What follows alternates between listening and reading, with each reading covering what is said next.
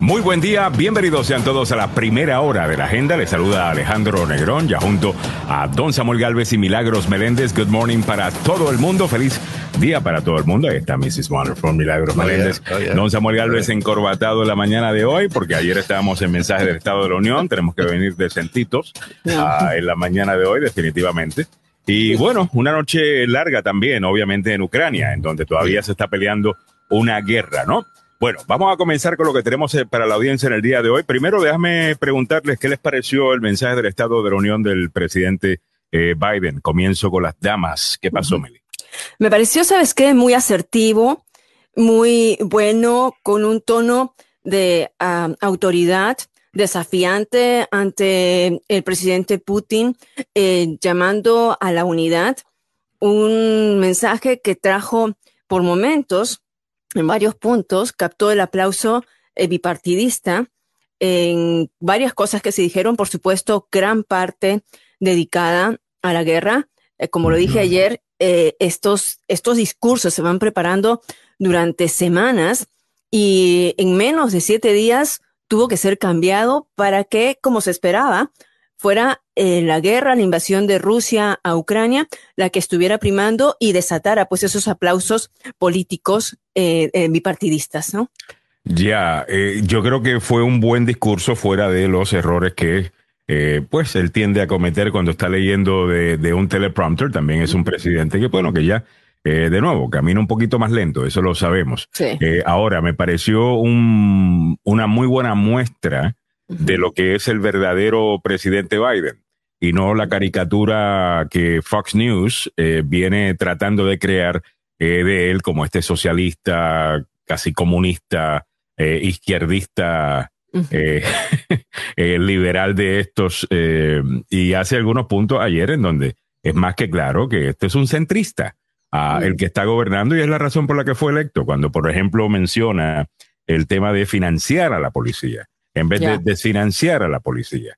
Ah, algo que no solamente es una promesa, ya que su primer proyecto de ley que pasó como presidente, Samuel, fue precisamente este proyecto que ayudaba a los estados con dinero para COVID y parte de ese dinero iba a eh, más enfermeras, más policías, más bomberos.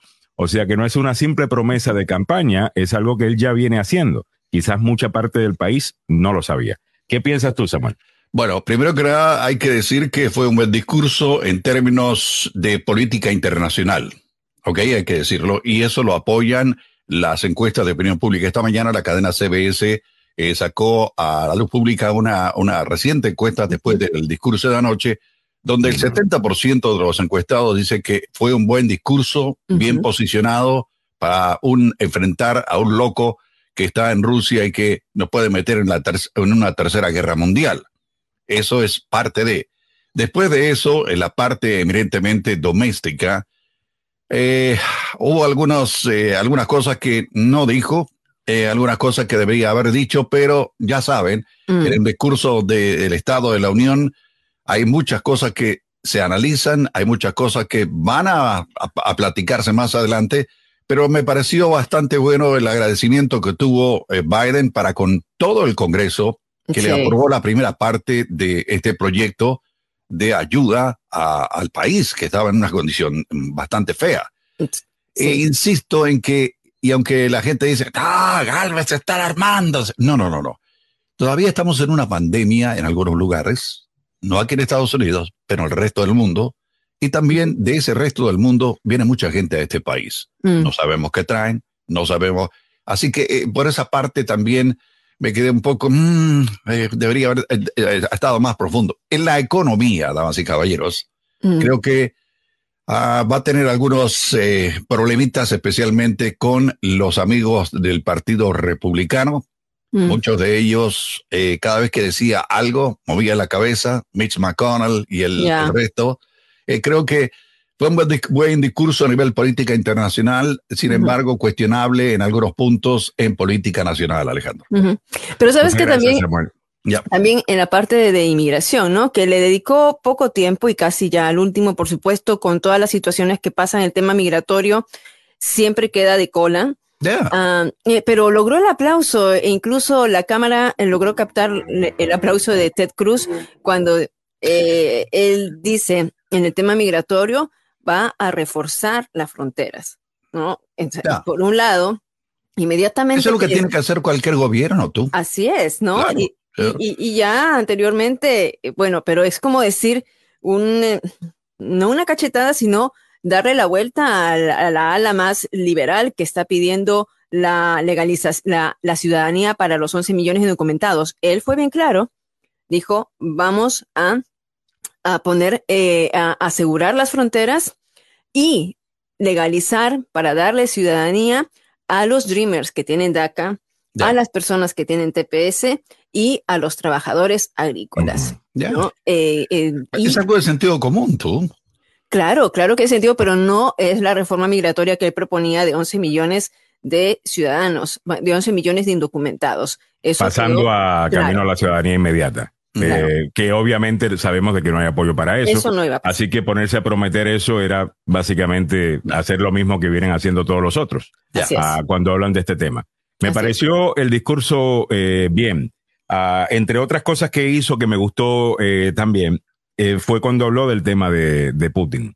Mm. Ah, y de la manera que ha logrado liderar al mundo y unir al mundo y ofrecerle al mundo la habilidad de todos, pues responder en contra de la agresión de, Putin, que por demasiado tiempo eh, se le ha estado permitiendo con el miedo este que el mundo le tiene a Putin, porque eh, tenemos que tener cuidado que si la, va a comenzar la tercera guerra mundial, bueno, pues aquí tienes a los aliados, a los Estados Unidos, efectivamente defendiendo eh, nuestra manera de, vivir a través de Ucrania, y obviamente el sacrificio lo está poniendo Ucrania, obviamente, ah, pero han logrado unirse con sanciones y con otros castigos económicos en contra de, Rusia y definitivamente que Rusia está quedando malísimo oh, eh, ante el mundo. O sea, todos los países que se llaman países que le gusta la libertad o aman la libertad se han pronunciado en contra de lo que está haciendo eh, eh, Rusia. ¿no? Eh, algunos están callados porque les gusta decir que no les gusta la interferencia de, otros países, pero claro está, la interferencia rusa o china, esa no le molesta. No. Ah, ah, yo creo que hay algunas personas que, you que, que dependiendo lo que les, lo que le conviene es lo que te dicen y su discurso no, no, no va con sus acciones, fíjate. Ah, y algunos de esos los vimos ayer, Nicolás Maduro. Ah, calladitos, ¿no? Calladitos, calladitos. Bien calladitos, bien calladitos. Oye, Otro, este otra cosa que noté, ah, y esto eh, yo entiendo que aquí mucha gente pues defiende al señor Nayib Bukele, presidente del Salvador. y yo cuando él tiene la razón se la doy y cuando no la tiene no se la doy porque en este programa no hay vacas sagradas y se lo voy a decir desde ahora, que me cayó muy mal el que el presidente salvadoreño anoche estuviera troleando al presidente estadounidense cuando éste se equivoca y sabemos de que Joe Biden eh, padece de un problema de tartamudeo. Además de que está viejo ya, ¿ok? Y está viejo. pero tiene una experiencia invidiable. La quisiera tener eh, Bukele ahí en El Salvador. Y al final del día, cuando él dice y le quiere dar las gracias a los ucranianos, y se equivoca y dice los uranianos. Uranianos, sí. Que yo también me reí y, el resto, pero yo, ¿quién soy? ¡Ah! ¿Y yo quién soy? Pero si tú eres el presidente de una nación con quien tenemos un, una importante relación, porque la tienes, eh, muchos de tus ciudadanos, del cual, de los cuales tú eres el presidente, eh, viven aquí en los Estados Unidos y apoyan tu economía con dinero que ellos se ganan con el sudor de su frente, pero definitivamente que sale de aquí. Así es. Y uno pensaría que uno no estaría en la idea de estar troleando al presidente estadounidense eh, con algo tan pequeño, tan absurdo, eh, tan trompista, eh, tan de bajo categoría, como ponerte tú a, burlarte del presidente estadounidense, porque al final del día, haciendo, haciendo bullying realmente. Haciéndole bullying a, una persona mayor realmente, cuando al final del día tanto has hablado de cómo los Estados Unidos se entromete en las cosas de, los países latinoamericanos, pero calladito estás con la manera que Rusia se ha metido a Ucrania. Mm. Entonces, una cosa es eh, decir algo, porque aparentemente es popular decirlo y otra cosa es vivirlo. Ah, y la otra cosa que me molesta de este discurso también es que la razón que puedes atacar a Joe Biden es porque sabes que el hombre es demasiado decente y no se lo va a tomar personal y va a hacer pagar a tu pueblo por esos insultos. Pero a Donald Trump, que canceló el TPS, que canceló DACA, que llamó a, nuestros países shitholes countries. Ah, con ese mucho cuidado, porque claro está, te burlas de eso y lo más seguro que la agarra personal contigo, te pone unas sanciones, te pone un problema y te, y te empieza a cobrar taxes eh, por las... Por cualquier eh, cosa que exportes. Por cualquier cosa que exportes. Eso a mí me parece que está muy mal. Y de la misma manera que mucha gente va a defender a su presidente, yo le puedo decir que muchos salvadoreños aquí van a defender al presidente estadounidense también, porque esta también es su patria, también contribuyen a esta patria y también están haciendo patria. Eh, ah. Muchos de esos salvadoreños en este país. Así es. Y muchos expresaron en Twitter, eh, diciéndole al presidente Nayib Bukele, eso está por debajo de su posición, señor Bukele. Por debajo de su posición. Ya. Ah, tiren los que vayan a tirar, Aquí no somos de papel, no hay ningún problema. Pero eso lo tenía que decir porque sería yo el hipócrita más grande del mundo eh, si simplemente dejo que eh, este señor venga a, trolear al presidente estadounidense porque se eh, equivocó en un, en un par de palabras mientras usted está callado sobre la situación de Ucrania. Give me a break. Bien dicho, 7.21 minutos de la mañana. A ver, vámonos rápidamente a la información del tráfico. Don Samuel Galvez está listo con la información. Gracias, Alejandro. Arrancamos a esta hora en la 495 en el Belway. Todavía quedan remanentes de un accidente ocurrido a la altura de la 29 en Colesville Road. También hay un accidente en la calle 12 en el túnel viajando norte antes de la avenida Constitution. 270 rumbo sur, tráfico pesado a la altura de la 85 en Buckstown Pike. Oh my goodness. El problema es, no es allí en la 270, el problema es que viene la gente desde Frederick rumbo a este sector del condado de Montgomery. Así están las condiciones de las carreteras en la zona metropolitana de Washington a esta hora de la mañana. Muchas gracias. 7.22 minutos de la mañana. Entiendo eh, una cosa más que se me quedó del comentario que quería decir. Entiendo que si hay, eh, hay nuevas relaciones, obviamente, que se están haciendo con China, que se están haciendo con Rusia y con mm. otros países del mundo. Y a lo mejor estratégicamente no hay nada malo con eso. Ahora sí les dejo saber que la próxima vez que haya un desastre natural, eh, en El Salvador, lo más seguro quien va a enviar ayuda más rápido va a ser los Estados Unidos. Oh, y, no solamente, y no solamente eso. Ya. Venir para acá no está, no, es mucho más fácil que llegar hasta China. Eh, para los inmigrantes que tendrían que salir para poder proveer para, para su país. Vamos a tener un poquito más de respeto. Y, y cuando uno quiere, eh, cuando uno exige respeto, uno tiene que dar respeto. Mm. Yo creo que esa es una regla clave. ¿no? Sí. 7.23 minutos en, en la mañana.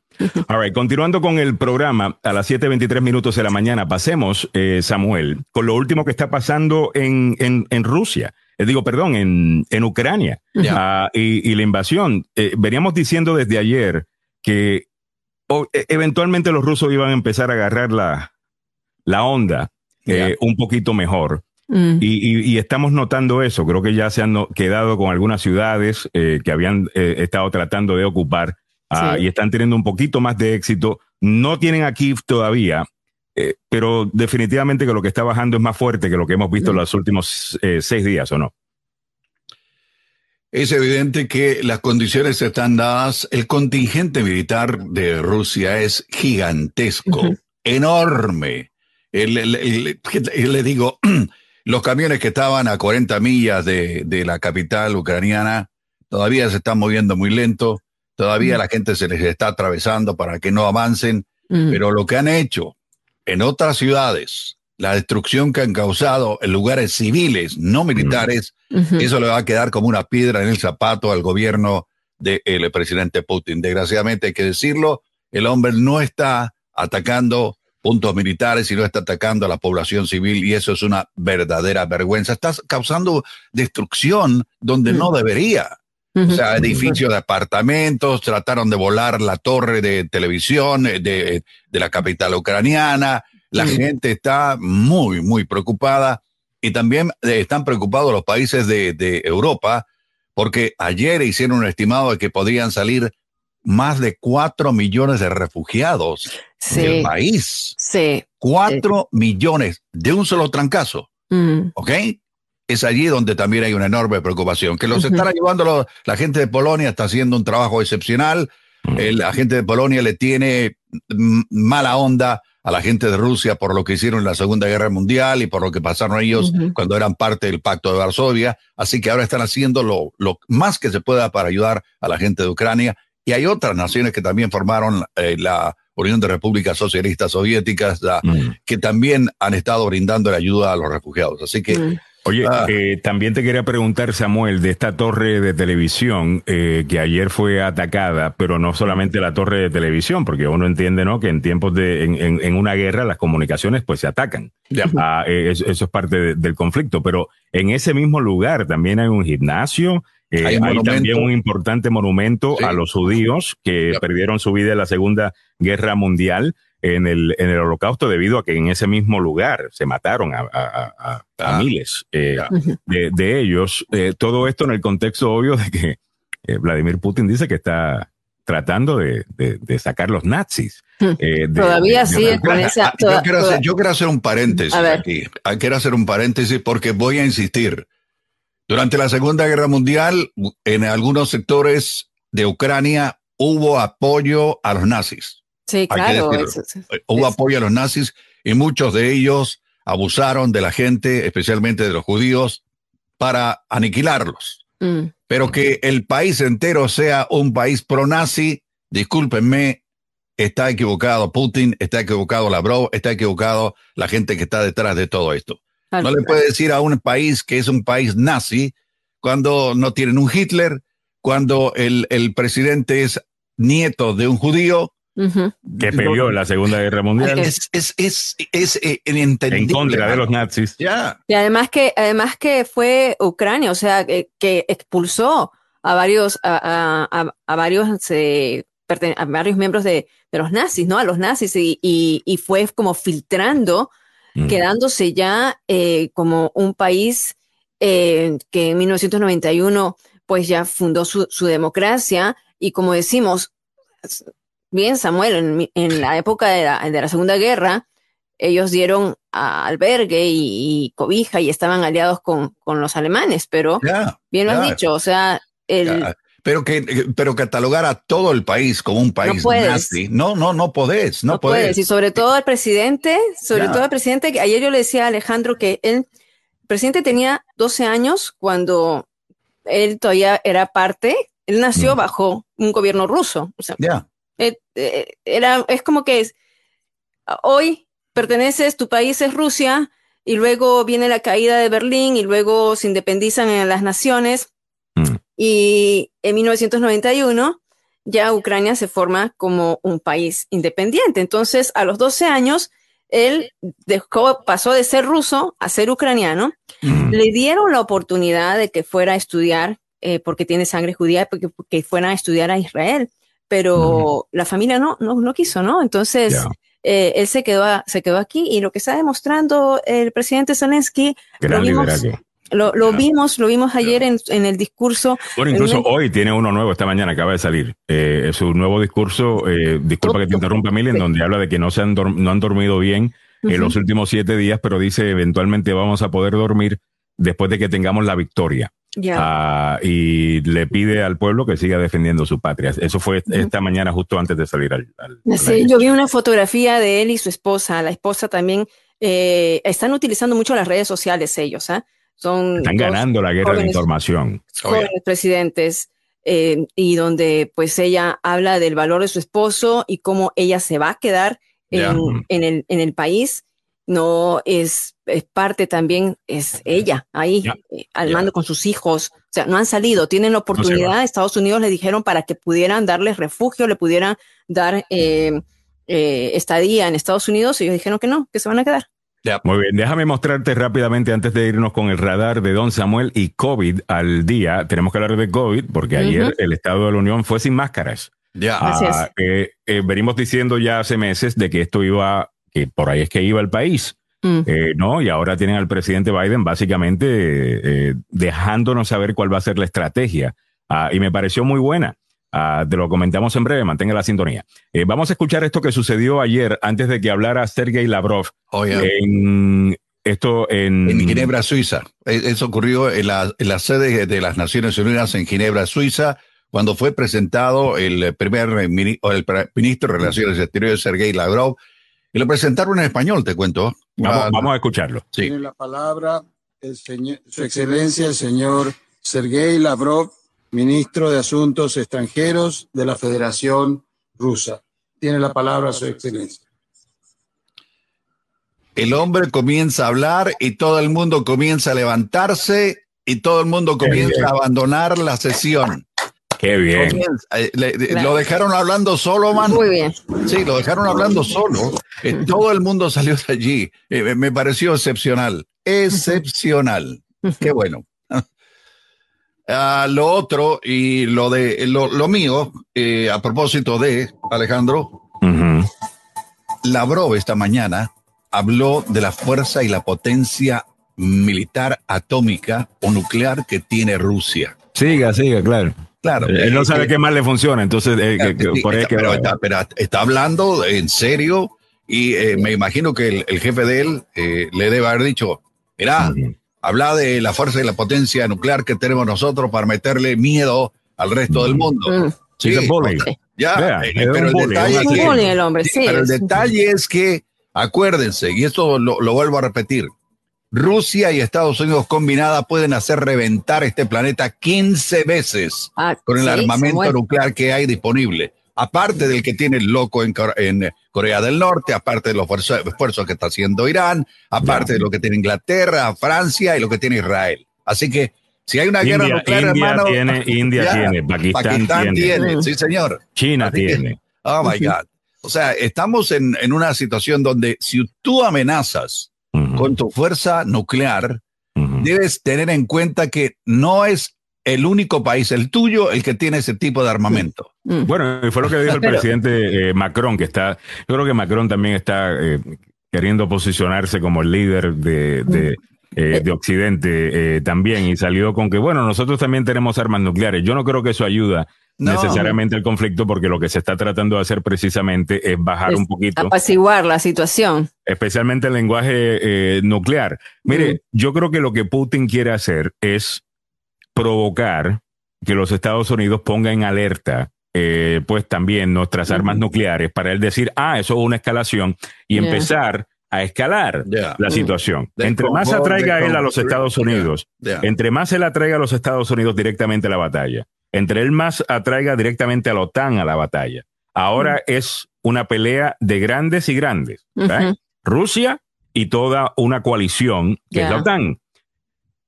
Eso es lo que él necesita, porque esta batalla de David y, Goliat, no la está ganando.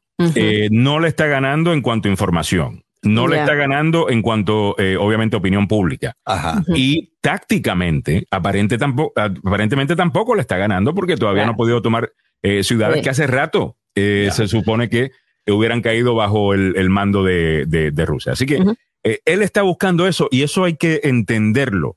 Mire, yo también, hay momentos cuando comenzó todo este conflicto que yo me imaginaba mm contra pues nuestra Fuerza Aérea.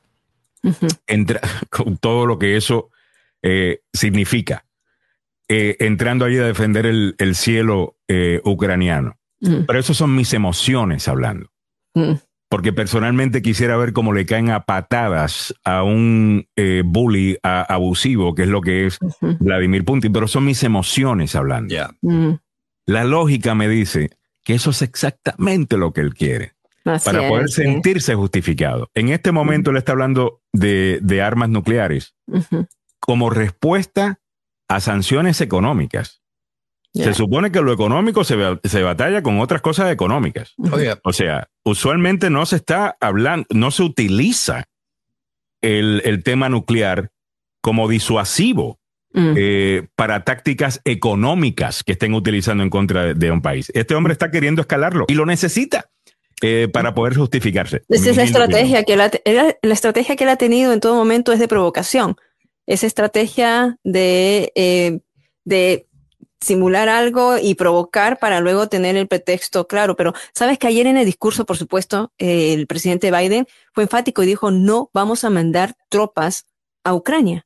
Vamos, estamos mandando, les han mandado ya, son 450 mil millones de dólares que se aprobó para que eh, de, asistencia eh, con toda la, con todos los países europeos son millones y millones de dólares que se están mandando tanto para la asistencia eh, de los refugiados y, y, también asistir ahí a la gente que se ha quedado como para armamentos. Pero fue enfático, no pueden poner tropas en el terreno de Ucrania ni tampoco pueden proteger los aires porque eso significaría realmente una tercera guerra mundial. ¿no? Eso ya, hacer eso es irnos mm, a, a, un enfrentamiento de mayor envergadura. Ahora, ¿qué es lo que se va a hacer? ¿Qué vamos a esperar? Si fuera el, el, el, el desenlace como un David y Goliat, hay esa esperanza de que haya el desenlace de que eh, David vence al gigante Goliat, pero lo que ya estamos mirando es que han avanzado bastante los, los rusos y en este momento se han apoderado de Kherson y hay otras eh, ciudades, está tratando de rodear Kipet, eh, está rodeando, tratando de rodearla, ¿no? Avanzando con ese convoy de 40 millas que ya se están acercando. Dicen que están a 30 millas de distancia de la capital. vamos, vamos a continuar con eso en, breve, con lo de eh, con lo, que está sucediendo obviamente en, Ucrania, pero quiero irme, eh, mire, estoy tratando de investigar también qué está pasando con Tunen. Eh, esta mañana nos ah. levantamos y el sistema está down. Estoy queriendo ver ahora si esto tiene que ver directamente con TuneIn o si tiene que ver con la compañía que utilizamos eh, eh, donde tenemos el server. Ah, eh, porque hay un, hay un problema.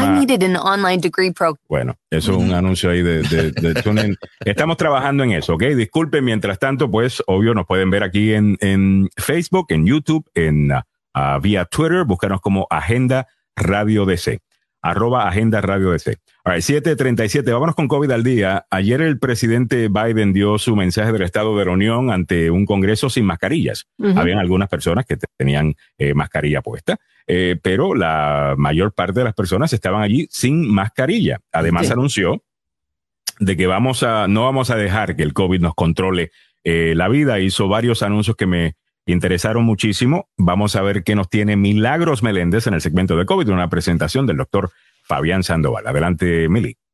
Sí, Alejandro, como bien has dicho, hoy que ya estamos miércoles 2 de marzo, el presidente Joe Biden en su discurso dijo que no vamos a dejarnos ya más eh, gobernar o que no vamos a estar nosotros, eh, tenemos que pasar a otra etapa. Habló de la época post pandemia, ¿no? De que ya con las vacunas, con una mayor vacunaciones, con mayor pruebas que se están realizando y con todo eh, la baja de contagios de Omicron, estamos pasando ya a, otro nivel, ¿no? Esto eh, tiene que ver con las cifras que han disminuido tanto en, sobre COVID-19. Estamos hablando en este momento de que los índices de contagios por día han bajado, a ver, mira. Yo cada vez que veo esto y que están de baja, me, me, alegra el corazón, ¿no? Porque estamos hablando de que más o menos ya estamos como que manejando esta situación. Estamos hablando de 58 mil casos que se están reportando por día de Omicron, cuando este número era de 800 mil casos en, entre, entre diciembre y enero. y creo que ya anunciaron de que ahora los CDC se van a empezar a enfocar no en la cantidad de casos, incluso para medir la, la, pandemia, eh, sino en las hospitalizaciones, ¿correcto? Así es. Y tú ves las hospitalizaciones siguen en baja también. Estamos hablando de un 44% menos, 47 mil hospitalizaciones y de estas todavía hay que ser más específicos. ¿Cuáles de ellas son eh, de cuidado intensivo? Estamos hablando que en un país de 330 millones de habitantes que somos nosotros, hay 8.900 que están bajo cuidado intensivo, mientras que el número de fallecimientos aún, o sea, quisiéramos que no fallezca la gente, pero de todas maneras, estamos hablando de 1.900 personas por día que están falleciendo. Esto es una disminución del 18%. Recordemos que llegó este tope hasta 4.000.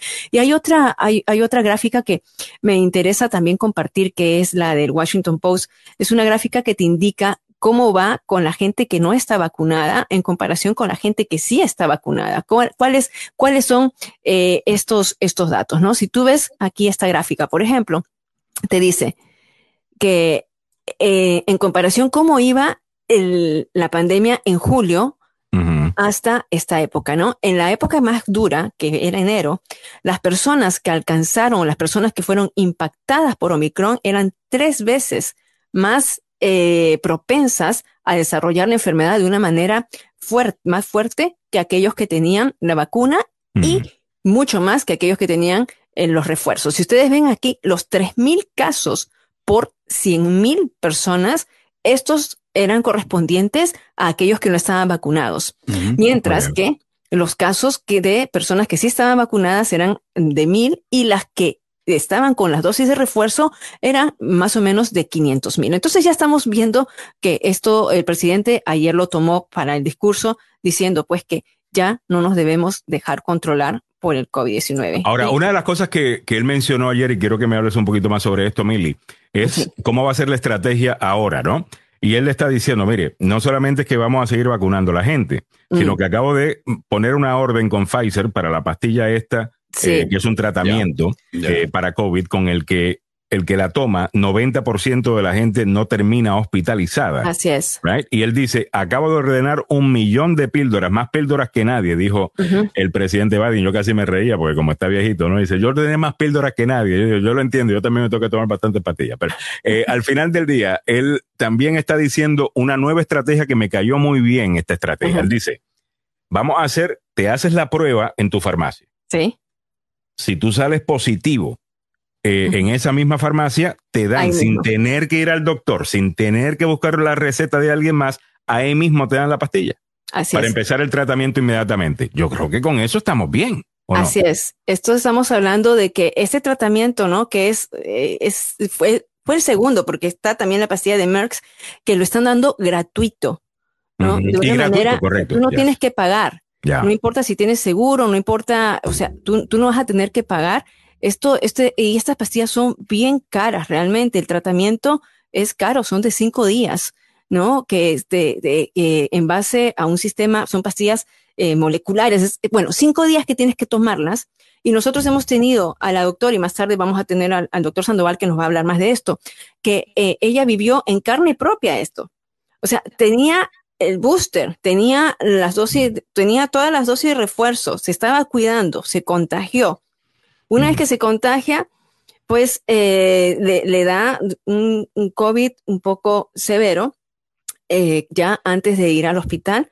Por supuesto, va a la farmacia, compra estas pastillas, pero no se las cobran. ¿No? Entonces, esto de aquí es el, es el plan que está diciendo el presidente Joe Biden. Va a seguir mandando más pruebas eh, caseras a, son 500 pruebas que hacer, 500 millones de pruebas más que va a estar enviando. A partir de la siguiente semana se pueden ordenar, ¿no? Sí, ya. se pueden ordenar. También hay un número telefónico, yo voy a conseguir el número telefónico para los que no tienen eh, internet, para los que no tienen una, una computadora o no saben usar eh, el sistema de internet. Entonces puedes llamar a un número telefónico y te van a hacer llegar las pruebas. O sea, como dices bien, teniendo las pruebas, eh, todavía él todavía dice que debemos cuidarnos igualmente porque en el 70, o sea, el 70% del país, el índice del COVID está ya eh, por debajo de lo que se consideraría eh, un problema grande de salud. Entonces, estamos, vamos bien entonces con COVID. Así es. Ese es el reporte. Muy bien, me, me encanta eso. Estamos positivos ya con COVID. No, positivos no con COVID. Bueno, positivo, o sea que la, información es positiva en cuanto a COVID. Muy gracias, Mili. Sí. bueno, vamos a decir que estamos positivos, bueno, ya. Bueno, bueno, y estamos positivos, ya tenemos como el tratamiento más o menos para poder eh, eh, liberarlo, ¿no? Así estamos. Y cerramos este segmento traído usted por el doctor Fabián Sandoval de la Clínica del Centro de Investigación Emerson. La Clínica del Centro de Investigación Emerson va a continuar con estos programas del COVID. Muy pronto él va a estar anunciando un programa para eh, probar la vacuna en menores, en niños menores, también tratamientos contra el COVID Igualmente para otras enfermedades, especialmente para los, que, los niños que sufren de migraña, también las personas que quieren bajar de peso están intentando eh, disminuir unas libras. Hay un tratamiento que eh, no es, por supuesto, dañino. Uh, y también eh, para la diabetes y otros más. Usted puede llamar al doctor Fabián Sandoval a la clínica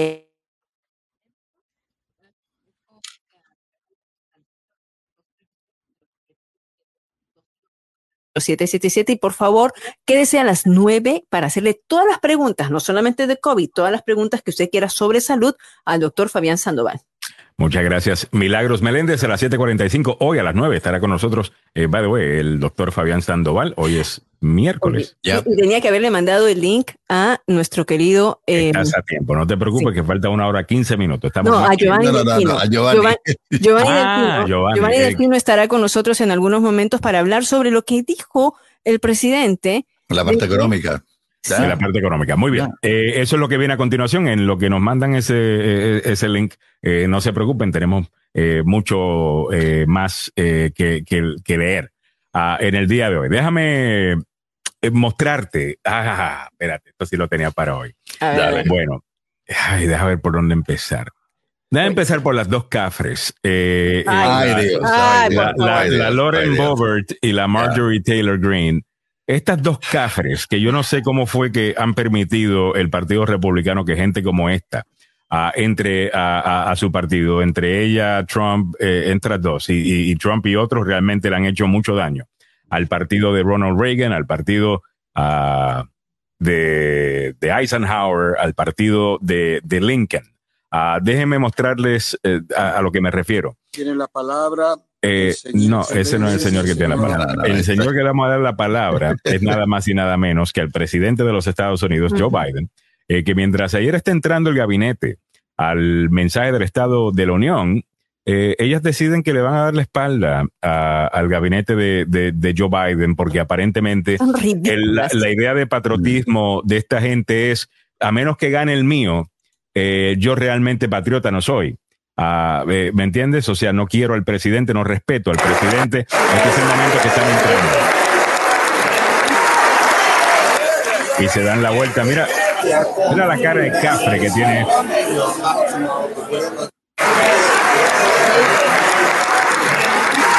La espalda, no van a aplaudir. Eh, o sea, como si estuvieran, qué sé yo, en, en una fiesta de high school y yeah. acaba de entrar la, la, muchacha a quien le está haciendo la, la, la guerra, una cafrería eh, por parte de esta gente. Y te recuerdo que Marjorie Taylor Greene acaba de ser criticada incluso mm. eh, por, eh, por fin, eh, por eh, Kevin McCarthy, ya sí. que ella estuvo involucrada y fue a hablar a, a una, a un convención evento de, de, de, de neonazis, ya. A una convención de neonazis. supremacistas ahí. Porque eso es normal hoy día eh, mm. con, con esta gente, señoras no. y señores. Absolutamente impresionante. El la otra cosa que hizo la señora Bober, que no lo voy a poner porque me parece de muy mal gusto y yo no sé si hay alguien en la audiencia que, que ha perdido a, a, un miembro de su familia, uh -huh. soldado o veterano, al, al, cáncer, por lo que estaba mencionando, y, no, y, no, y, entiendo que es una falta de respeto, no lo voy a repetir acá. Eh, pero es el momento en donde ella empieza a gritar eh, cuando el presidente Biden está hablando de todos los veteranos que mueren de cáncer por los eh, el, el, humo que inhalan. El efecto, ah, ¿no? El efecto de la guerra. Así es, y ella empieza a, gritar, pero 13 se murieron en Afganistán, cuando él estaba hablando de cómo murió su, su hijo también de, de, de cáncer. Sí. O sea, esta, estas cafres eh, que han llegado es para mí impresionante a pero, cabezas de pollo, eh, chicken heads. Ya, pero, la, la, pero, pero, chicken pero, heads. pero los propios legisladores la abucharon en ese momento. O sea, ellas. Ambos partidos. Sí, sí, hay propios legisladores. Eh, bueno, yo tengo esa parte cuando la, los abuchean y, y, y, Biden está hablando, pero. Vamos a poner eso porque es que es súper ofensivo, obviamente. Es muy sensible. Pero, Oye, déjame traer a Giovanni Delfino. Eh, solamente quería mencionar eso rapidito. Ya, y ya, ya Giovanni ya. Delfino está con nosotros 7:49 minutos de la mañana.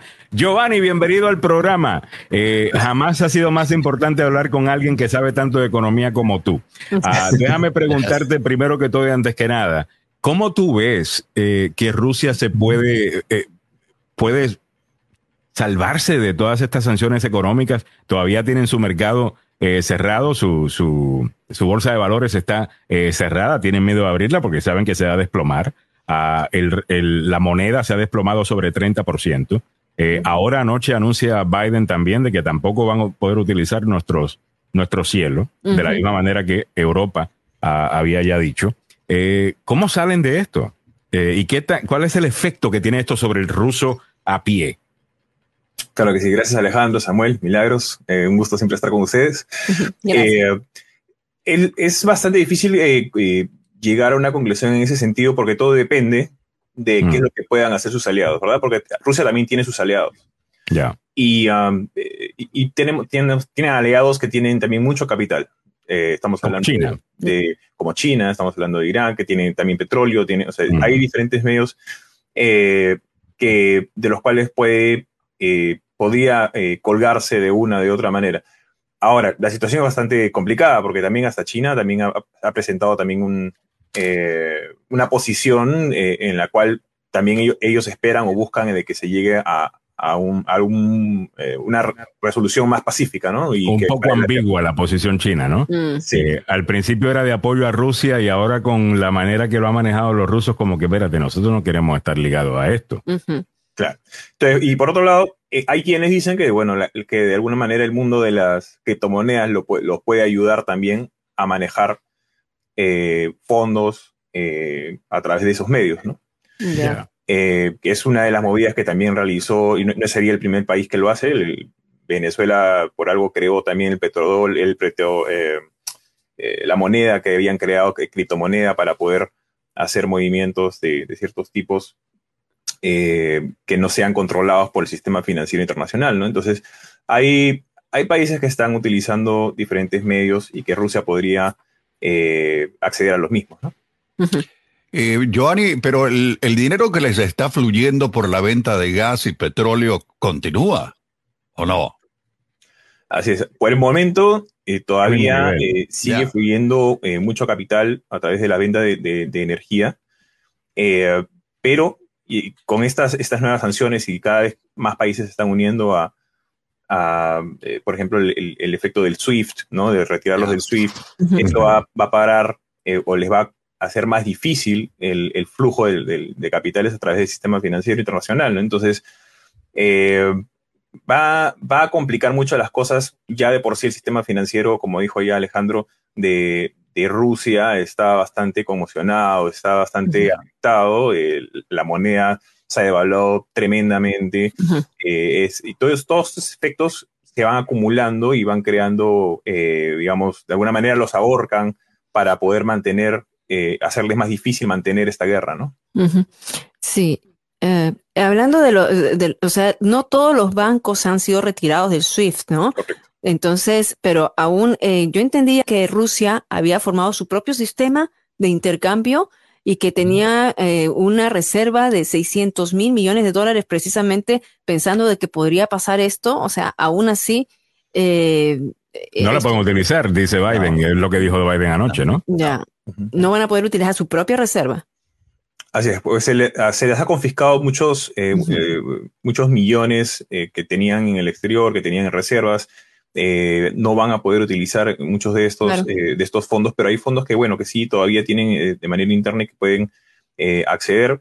Uh -huh. de una u otra manera. Recordemos que Rusia también produce sus propios tanques, produce su propio armamento, produce eh, eh, además el petróleo que se necesita para poder hacerlo funcionar, ¿no? Entonces, eh, no necesita traerlos de fuera necesariamente, pero sí necesita eh, que su dinero o, su, o sus eh, su currency, activos. ¿no? Sus, sus, sus, activos sean realmente estables para que puedan mantener el resto de los gastos que tiene que mantener un país, especialmente un país como, como Rusia, que, que tiene... en guerra, wow.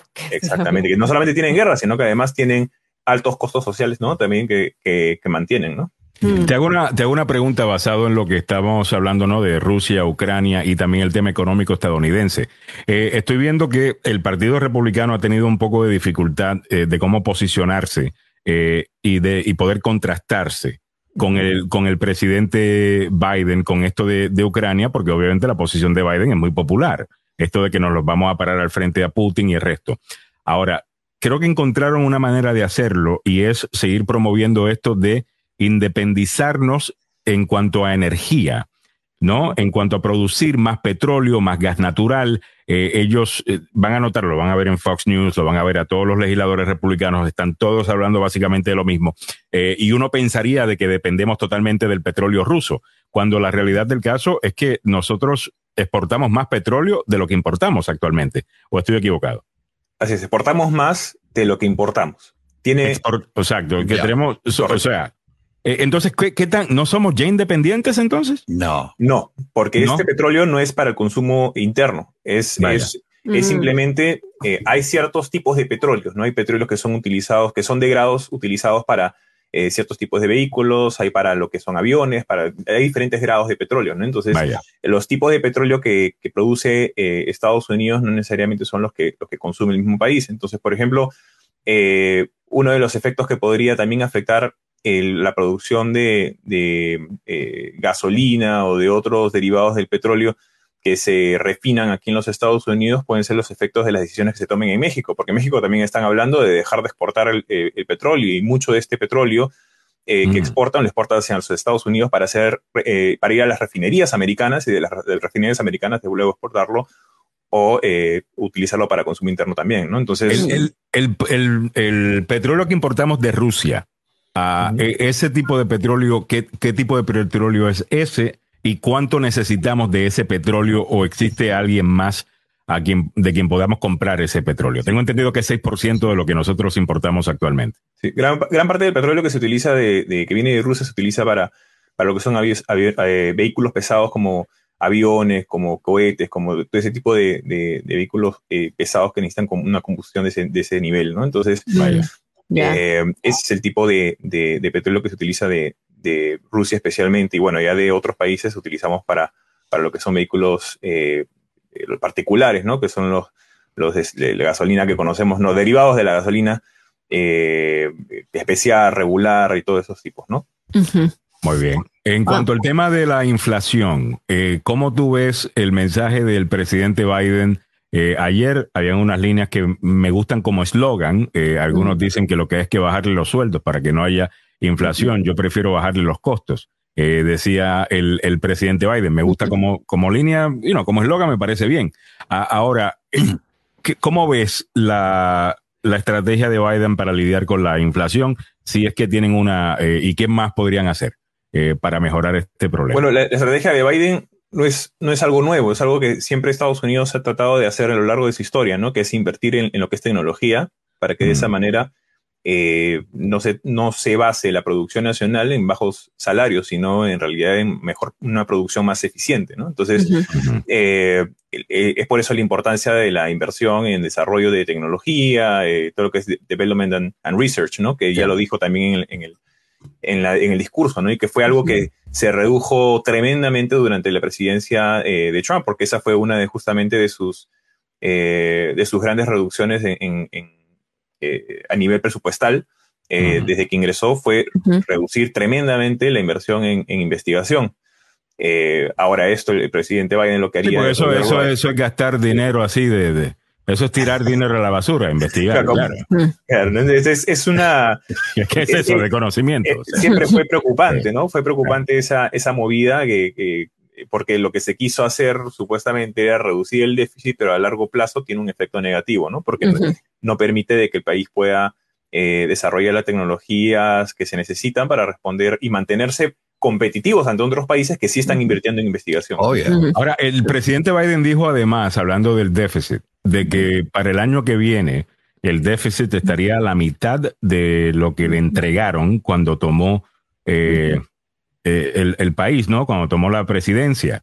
Ah, eh, esa información me pareció increíble. Ah, es, en serio, vamos bajando el, déficit con todo este gasto que hemos tenido últimamente y lo que me imagino van a ser el, el gasto que vamos a tener con todo lo que estamos enviando a Ucrania, me imagino que vamos a tener que ayudar a nuestros otros aliados también, que van a incurrir nuevos gastos debido a que el gas natural que estaban importando de Rusia, bueno, pues ahora no lo van a poder hacer. O sea, eh, ¿será que vamos a bajar el, déficit a ese nivel?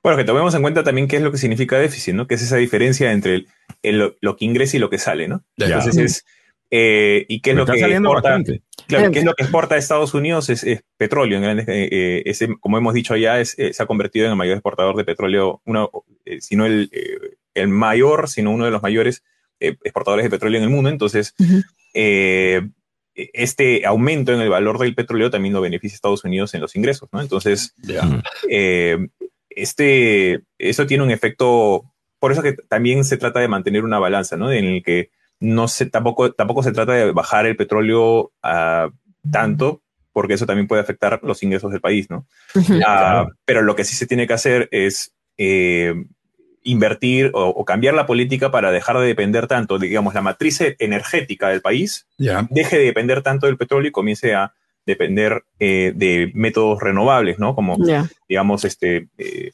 pero la tecnología no está ahí todavía, ¿no? La tecnología no está ahí para para la necesidad de energía que tenemos, eh, no existe todavía suficiente energía renovable para que toda nuestra energía sea renovable. Uh -huh. eh, esa tecnología todavía no, no, no la tenemos, ¿sí?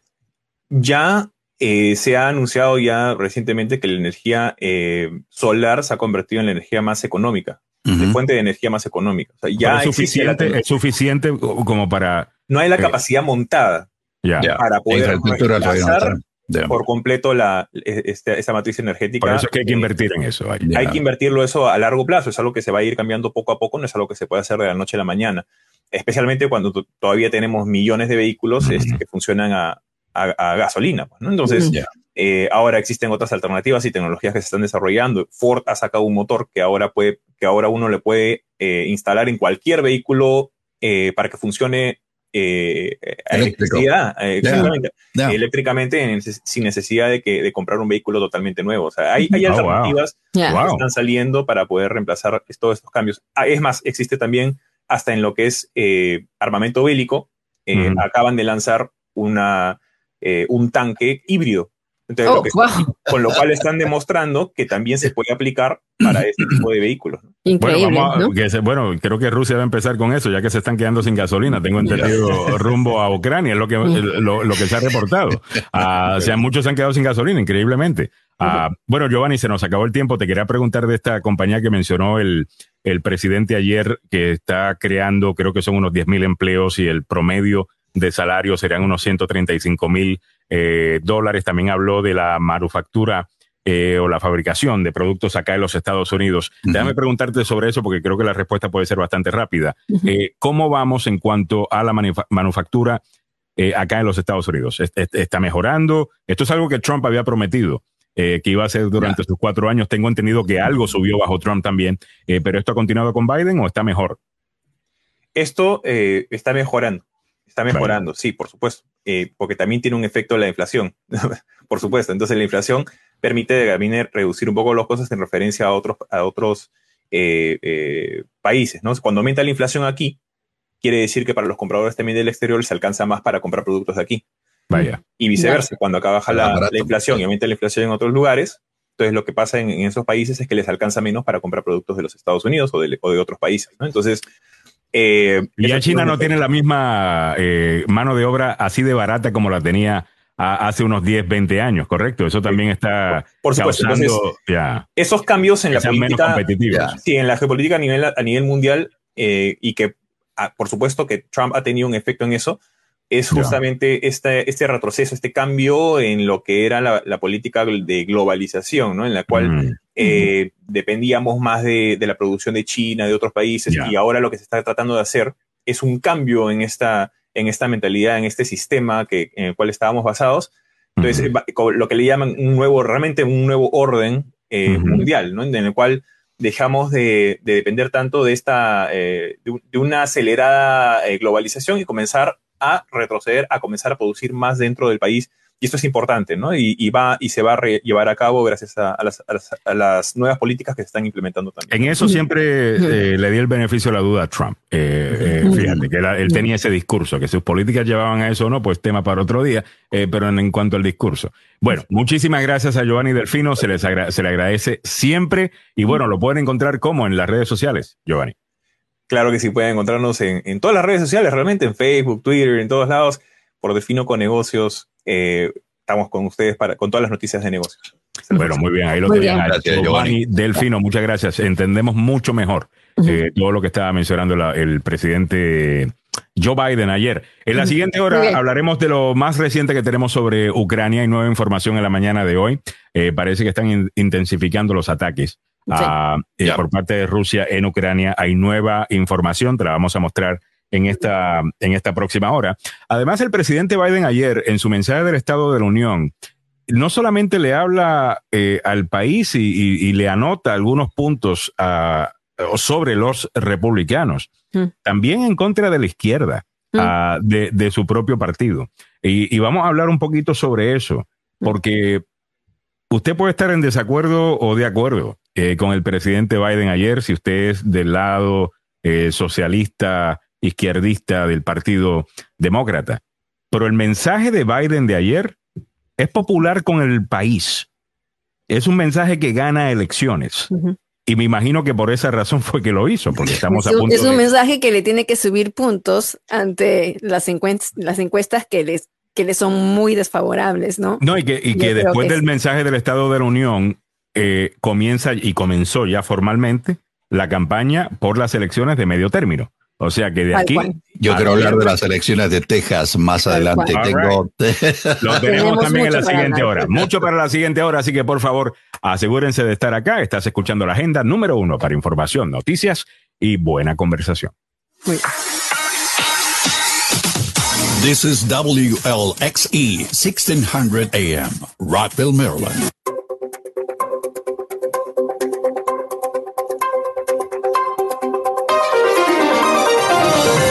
Saliéndonos un poco de lo que está ocurriendo en Ucrania, aquí en los Estados Unidos y aquí en Washington, el comité que investiga el ataque al Capitolio emitió citatorios a seis personas allegadas a Donald Trump por promover afirmaciones electorales falsas. En el ámbito regional identifican a una mujer que murió en una persecución policial de un policía del condado Montgomery.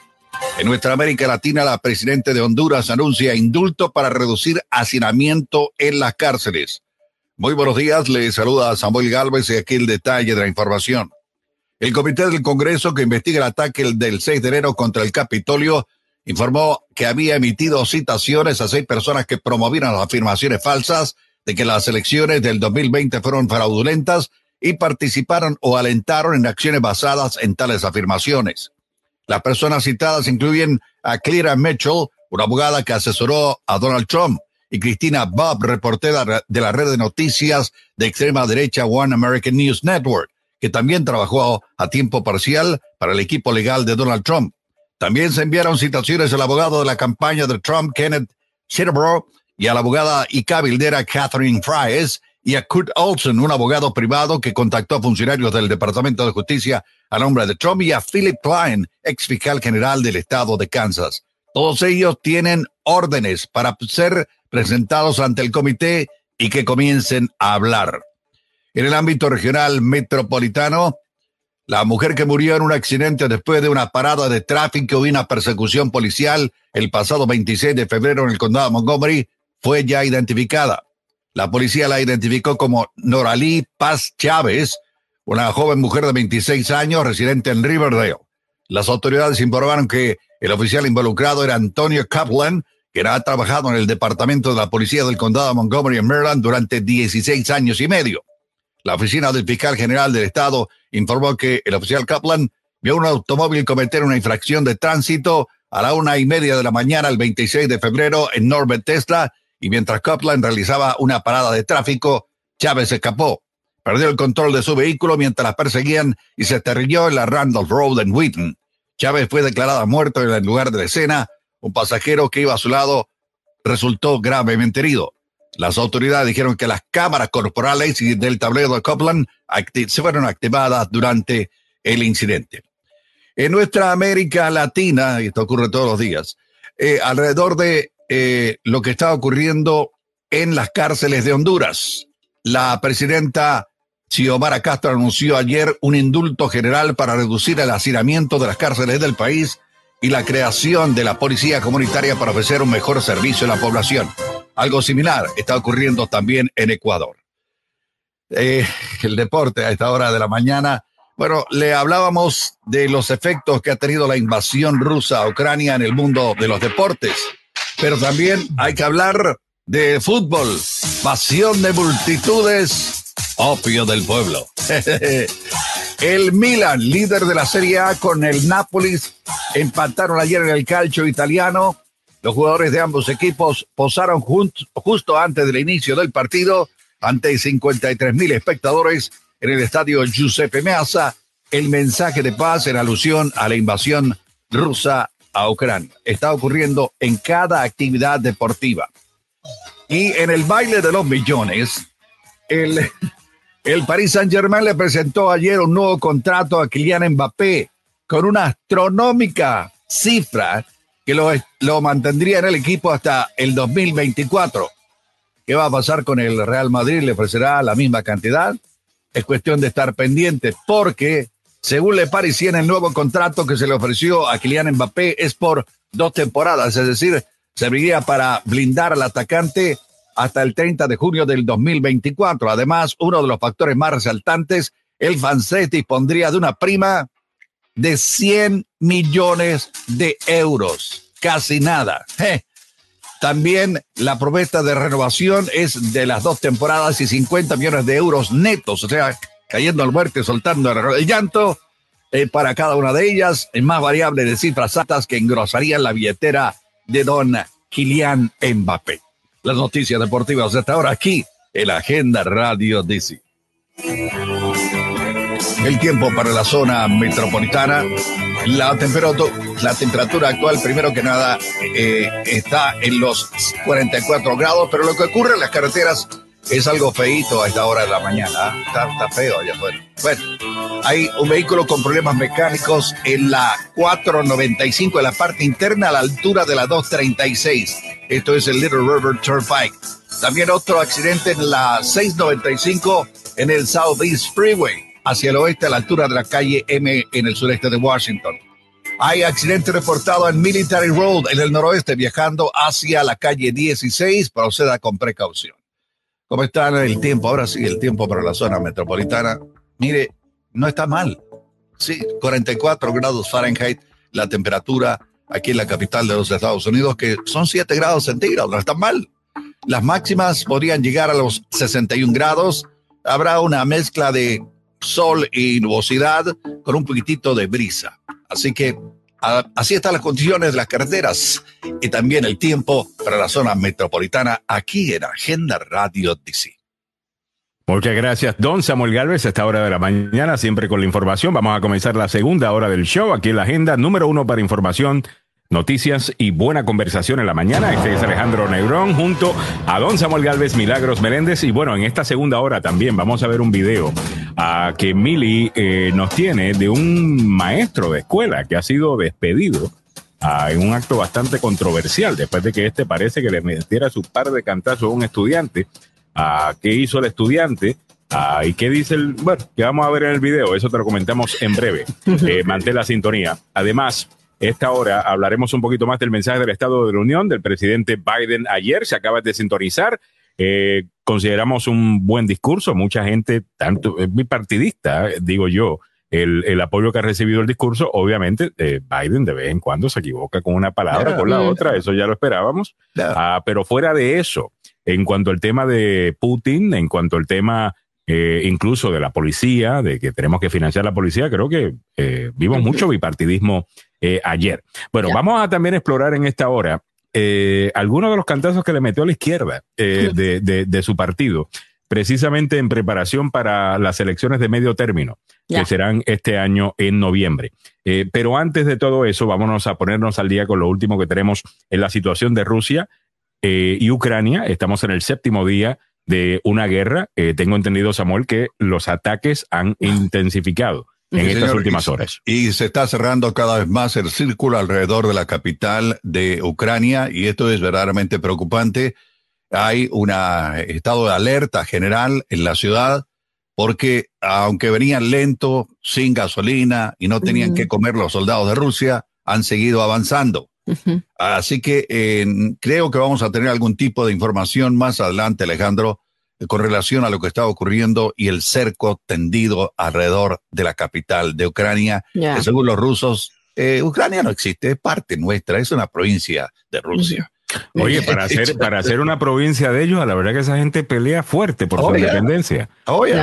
Ah, qué mal cálculo. Y Oh, yeah. definitivamente que deberíamos hablar un poco de la mala información ah, que se está dando también en cuanto a este conflicto. Óyeme, Una- eh, tú una- sabes una cosa, eh, que el gobierno ruso clausuró los medios independientes y Ujú. toda la información que venía sobre el Que conflicto ya eran pocos, ya. ahora se hace a través de los medios oficiales. Oficial. Sí, claro. señor. Así que En donde que tienen una lista de palabras que no pueden decir, incluyendo la palabra guerra Mm.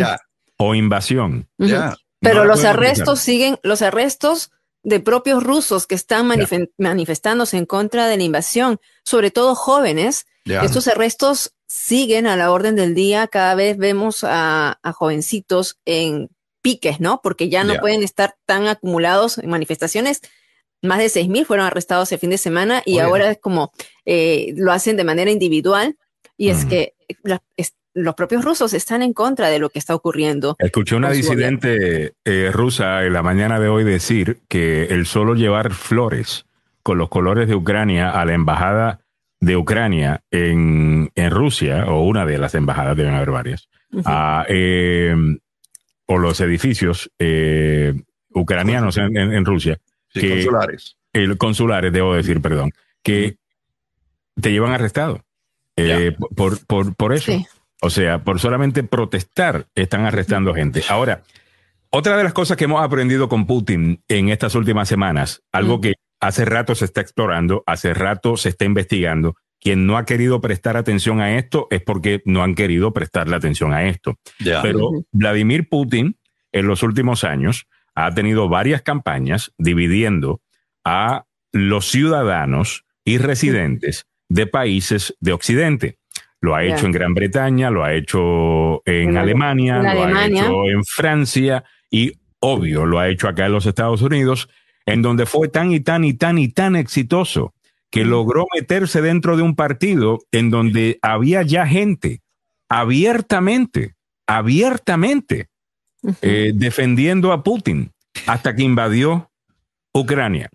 Como te mandé un video ayer, Mili, eh, que lo hace el Daily Beast, eh, Ah, perdón, sí. no lo hace el Daily Beast, lo hace el Daily Show ah, en Instagram, Ya. en donde le hacen una parodia a, a la gente y quiero ponerlo, yo espero, espero que no me tumben eh, por ponerlo, voy a, a tomarme el chance porque así de bueno está, en donde hacen Sí, una sí, parodia está tremendo, está tremendo. De, No. una, de una pastilla que se llama tiranol. Eh, tiranol es para usted que ha apoyado a un tirano en el pasado y ahora se está queriendo echar para atrás. Eh, usted simplemente se toma tiranol ah, y Ya. sale bien de la situación. Vamos a ver este comercial que produce The Daily. Show. Vladimir Putin and now wish you hadn't, Aumentalo. then you need. Mm. Usted eh, eh, ha apoyado now slaughtering civilians. This Ya. Usted ha apoyado a un tirano como Vladimir Putin y ahora necesita que mágicamente ese apoyo desaparezca. Tome, Tiranol, extra Tiranol. fuerte. Tiranol, extra fuerte con Silentium. así- ahí you go from this might be worth asking why do I hate Putin so much? Why do I care what's going on in the conflict between Ukraine and Russia? And why shouldn't I root for Russia, which I am? él dice, este es Tucker Carlson Ya. diciendo, ¿qué me importa a mí lo que está pasando entre Rusia y Ucrania? ¿Y por qué yo tengo que estar en contra de Putin? ¿Y por qué yo no puedo hacerle porras a Rusia? Que te, te cuento que de hecho estoy haciendo eh, porras por, eh, por, por Rusia, Ya. dice este. Eso es antes. Ya. Esto es La antes marca de- te dice antes. Esto es antes de la invasión, correcto. Ah, no, antes de Tiranol. Eh, antes de Tiranol, correcto. Y, y ahora después. Vladimir Putin started this war. He is to blame for what we're seeing tonight Vladimir Putin empezó esta guerra y es su culpa que estamos en este conflicto esta noche. Ukraine. incredible. Tyranol works by invading your sovereign mind and attacking any previously held memories or beliefs. Tiranol me mató de entra a tu, risa a tu mente y borra eh, cualquier memoria que tengas. Eh, Oh my God. Just listen to this satisfied customer. este es nuestro ex secretario de Estado. Ya. Nuestro diploma, eh, diplomata, eh, diplomático más importante de, de- del Es, país. es ex militar y ex eh, eh, alumno de la Universidad de Harvard. y, de, y graduado de West Point. Ya. Ya. Este hombre debe saber de qué lado está. Pero este, era- este era él antes de tomar tiranol. Vladimir Putin es un estadista muy, Muy talentoso. talentoso. Estadista, mira. Vamos a ver. Consider him a elegantly sophisticated counterpart. Lo considero un hombre elegante y sofisticado. Ya. Elegante y sofisticado. Eh, eh, Vladimir Putin. Y ahora We've seen a Russian dictator now terrorize the Ukrainian people. hemos visto a un dictador eh, ruso a- a- a- Aterrorizando. aterrorizando a los ucranianos. And if you've been praising Putin for years, Y si has estado haciéndole porras a Putin por años, then try Tylenol Extended Release. entonces Te digo, eh, tómese un eh, tiranol extra fuerte con silentio. así es. Putin has done a, an amazing job. Putin ha hecho un excelente trabajo. Este es Trump en el año 2013. Putin has much better leadership qualities than Obama. Mientras está corriendo para presidente de la nación, dice que Putin era eh, más líder o me- un mejor líder Mejor líder que Obama. que su propio presidente, Ya. al que estaba corriendo para presidente de su nación. Pero ¿cuál es nuestra obsesión con Rusia y, y, y Trump? ¿No? ¿Qué será? ¿Qué será? Eh, déjame ver qué más dijo el presidente Trump. President Putin was extremely strong and powerful. President Putin Era súper fuerte y poderoso. Sí. is sharp. El presidente Putin es sharp. El hombre está, mira, alimado. The guy. He's very savvy. I know him very well. Un tipo muy inteligente, muy listo. Lo conozco muy bien. Y después de have haberse tomado, Putin, you have other people that are stone cold murderers and thugs. Ahora sí, otros dictadores como Putin y otros que son unos asesinos. ah, es, es increíble. Eso Ah, después de tomarse la Tiranon. sí. Tiranol, Sí. eh, para en contra de tiranos. Tiranol, Tiranol. Recuerda una que esta pastilla- pastilla no está aprobada por la FDA. Tiranol extra fuerte con silentio. Bueno, pues ahí lo acaban de ver. Eh, esta gente es absolutamente eh, maravillosa. Tucker Carlson y otros eh, que vienen hace rato eh, causando división en el país. Ahí te puedes imaginar, esto es lo que se venía hablando semanas antes de la invasión. Claro está, para que todo esto tuviera éxito y por esa razón es que Vladimir Putin ha cometido un tan grave error. Para que eso continuara, Vladimir Putin no podía invadir de la manera que está invadiendo, porque obviamente ellos tenían que ahora posicionarse en contra de Vladimir Putin porque cualquier persona razonable lo tiene que hacer. Eh, ¿me, supuesto. me entiendes? Entonces ya la división que esos amigos de Putin estaban creando en los Estados Unidos, dividiendo al país con algunos apoyando a Putin y otros apoyando más a Putin que al presidente de los Estados Unidos y solamente como evidencia. Eh, hay eh, un señor que se me escapa el nombre de él en este momento, lo tengo que buscar, que se llama Di Sosa. Ah, Di Sosa, este es un hombre que tuvo, que obtuvo, eh, Dinesh Di Souza, eh, que tuvo un perdón, eh, un indulto eh, por parte de Trump eh, hace poco, cuando. Trump era eh, presidente, que yo no les estoy, lo voy a buscar, él tuitea bastante, así que tengo que, eh, que, que buscarlo, en donde, en donde él dice, sí, lo acepto, nosotros tenemos más fe en Vladimir Putin que en los demócratas. Mm. Ya. Esto es un disque conservador Mm. un disque conservador. Ahora, al punto que quiero llegar. Esto es parte de la estrategia de Vladimir Putin y ha sido la estrategia de Vladimir Putin, no solamente en los Estados Unidos, como ya dije, en países de, de, de Occidente. Es causar división.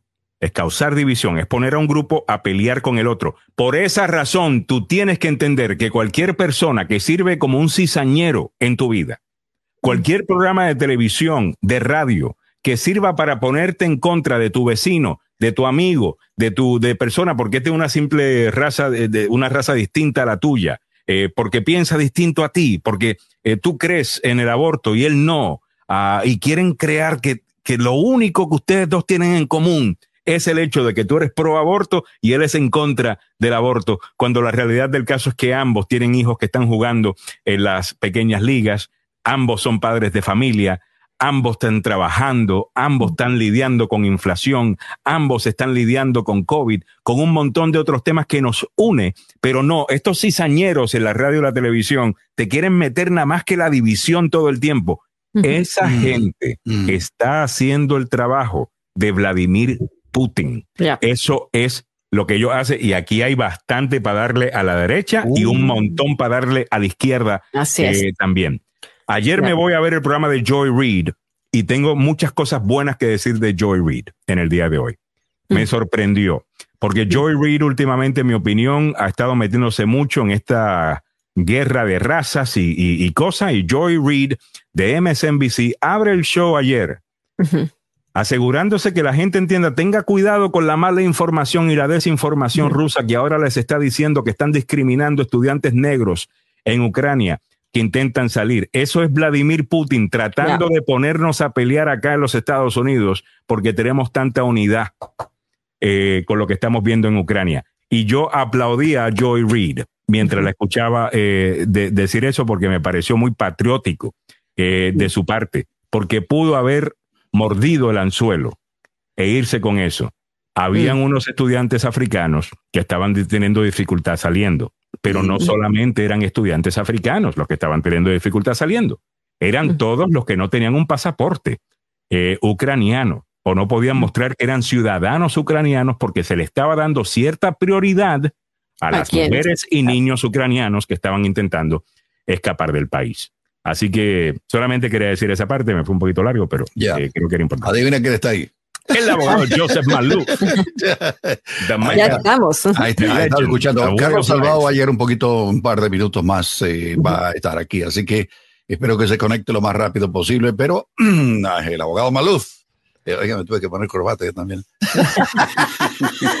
sí, tenemos mucho más para hablar. Vamos a seguir hablando, como ya hemos dicho, sobre el discurso y queremos escuchar a los abogados sobre eh, el discurso que dio ayer eh, Biden y otros temas más que también ellos como abogados podrían indicarnos, ¿no? El, el video este del maestro que está golpeando a un estudiante contra la mm. pared y qué es lo que le esperaría legalmente a este maestro. Ha sido despedido, pero ah, eso lo, vamos a, tocar más tarde. Muy bien, óigame, eh, saludos también para Antonia Peña, que me dice, bueno, ¿y qué sacamos con darle a la izquierda o a la derecha? ¿Qué ganamos con eso? Así no, no te entendí. Bueno, muy sencillo, de que la derecha, los extremos, es a lo que me refiero, eh, se pasan dividiendo al país. Eh, la extrema derecha se pasa diciéndote que tú eres distinto a tu vecino. Ah, con todo y que ustedes tienen muchas cosas en común y tienen mucho más en común de, lo que tienen en, desacuerdo. Y la izquierda eh, te quiere dividir todo en raza.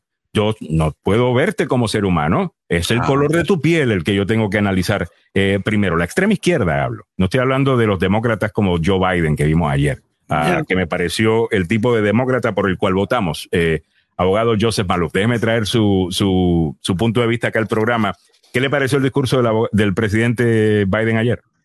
Me pareció muy apropiado, muy balanceado. Me gustó escuchar de Ucrania porque creo que esa es una crisis internacional que todos tenemos que, no hablar y, contemplar y ayudar porque hay niños inocentes y mujeres y, civiles que están muriendo, a personas que no tienen culpa de nada, gente que estaba haciendo su vida regular como todos nosotros lo hacemos y de un día para otro un bully, el vecino eh, gigantesco, viene y trata de, poner el pie encima como que fueras una cucaracha y, la cucaracha está defendiéndose. Entonces, eh, me pareció muy adecuado que el presidente hablara de esto. Creo que fue muy importante lo que él dijo y me pareció que los republicanos, igual que los demócratas, lo aplaudieron, se pararon, lo apoyaron. Me gustó que vamos a darle más dinero a los policías porque con las demandas que les voy a poner van a necesitar más dinero.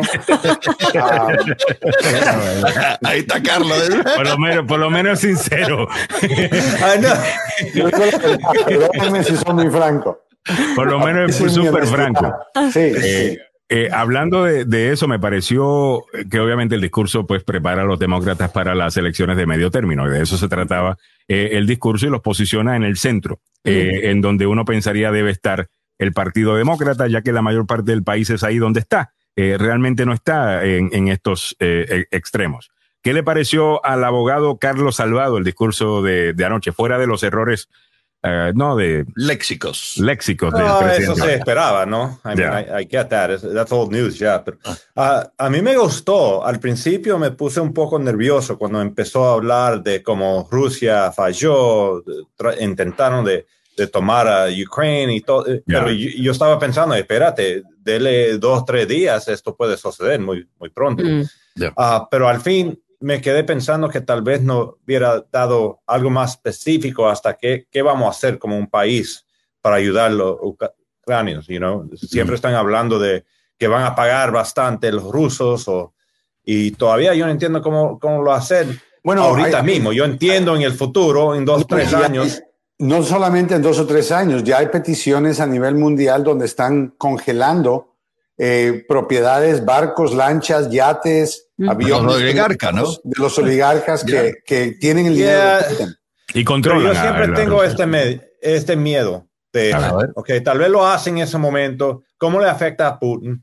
Y después cuando estamos hablando de frisar cuentas y, y, y, dinero o del aceite o el petro saliendo mm. y todo, denle seis meses y van a estar empezando con excepciones. Y después yo no sé si bueno, al fin llega a castigar a, a, a, Putin bastante pero, más de un año. Pero, pero eso va a depender de qué es lo que él hace ahora. O sea que yo creo que lo que está en juego, y tienes toda la razón, Carlos, pero lo que está en juego es el hecho de que queremos que Putin baje esta, este nivel de agresividad y se retire. Y para eso es donde entonces yo creo que otros países estuvieran dispuestos a empezar a soltar las sanciones. Uh -huh. Pero las sanciones ahorita están teniendo un efecto extremadamente serio. Putin no quiere que el pueblo ruso se dé la vuelta y se ponga en contra de él. Eso es lo que él teme.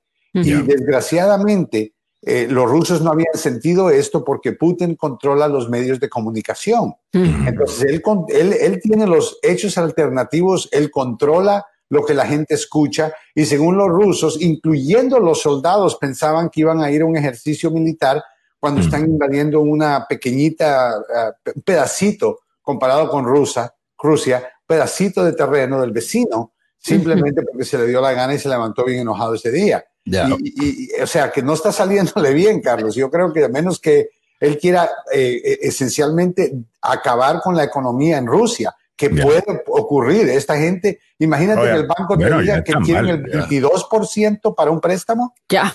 Oh, yeah. Oh, yeah. No, y que haya. Ahora, esa es la crítica, pero. Y la inflación. Y el rublo vale menos de un centavo. El no, rublo. Ha perdido, ha perdido 30%. La moneda eh, rusa ha perdido 30% desde que comenzó todo esto. Le están cerrando los, el, el, los cielos de, de, nuestros aliados y los nuestros, porque eso lo anunció también. Y no pueden, eh, no pueden utilizar bancos extranjeros. La mayoría de países en el mundo les ha negado acceso a los bancos. Yeah. O sea, económicamente Rusia lo único que tiene es petróleo, gas natural a vender, energía. Ellos no producen carros, no producen ellos no hacen nada, no producen y es importante, nada. Y es importante decir eso porque tampoco sí. ellos, uno pensaría que una de las maneras que Rusia podría eh, contestarle a los Estados Unidos y a los países de Europa sería precisamente limitando el petróleo que les vende. Eh, eso causaría obviamente que le suba los precios a, a esos países, causando eh, problemas domésticos para los políticos en esos, en, en esos países y de esa manera defenderse. Pero la realidad del caso es que Putin necesita venderle porque necesita esos ingresos. Es lo único que tienen. Sin ese yeah, pero ahorita si cierran los bancos y todo, no van a poder a, a colectar el dinero. ¿Cómo, yeah. ¿cómo se bueno, va a hacer? La única excepción es que todavía seguimos comprando yeah. el petróleo de ellos y lo estamos pagando, como mm. quien dice, fuera de la mesa, bajo la mesa.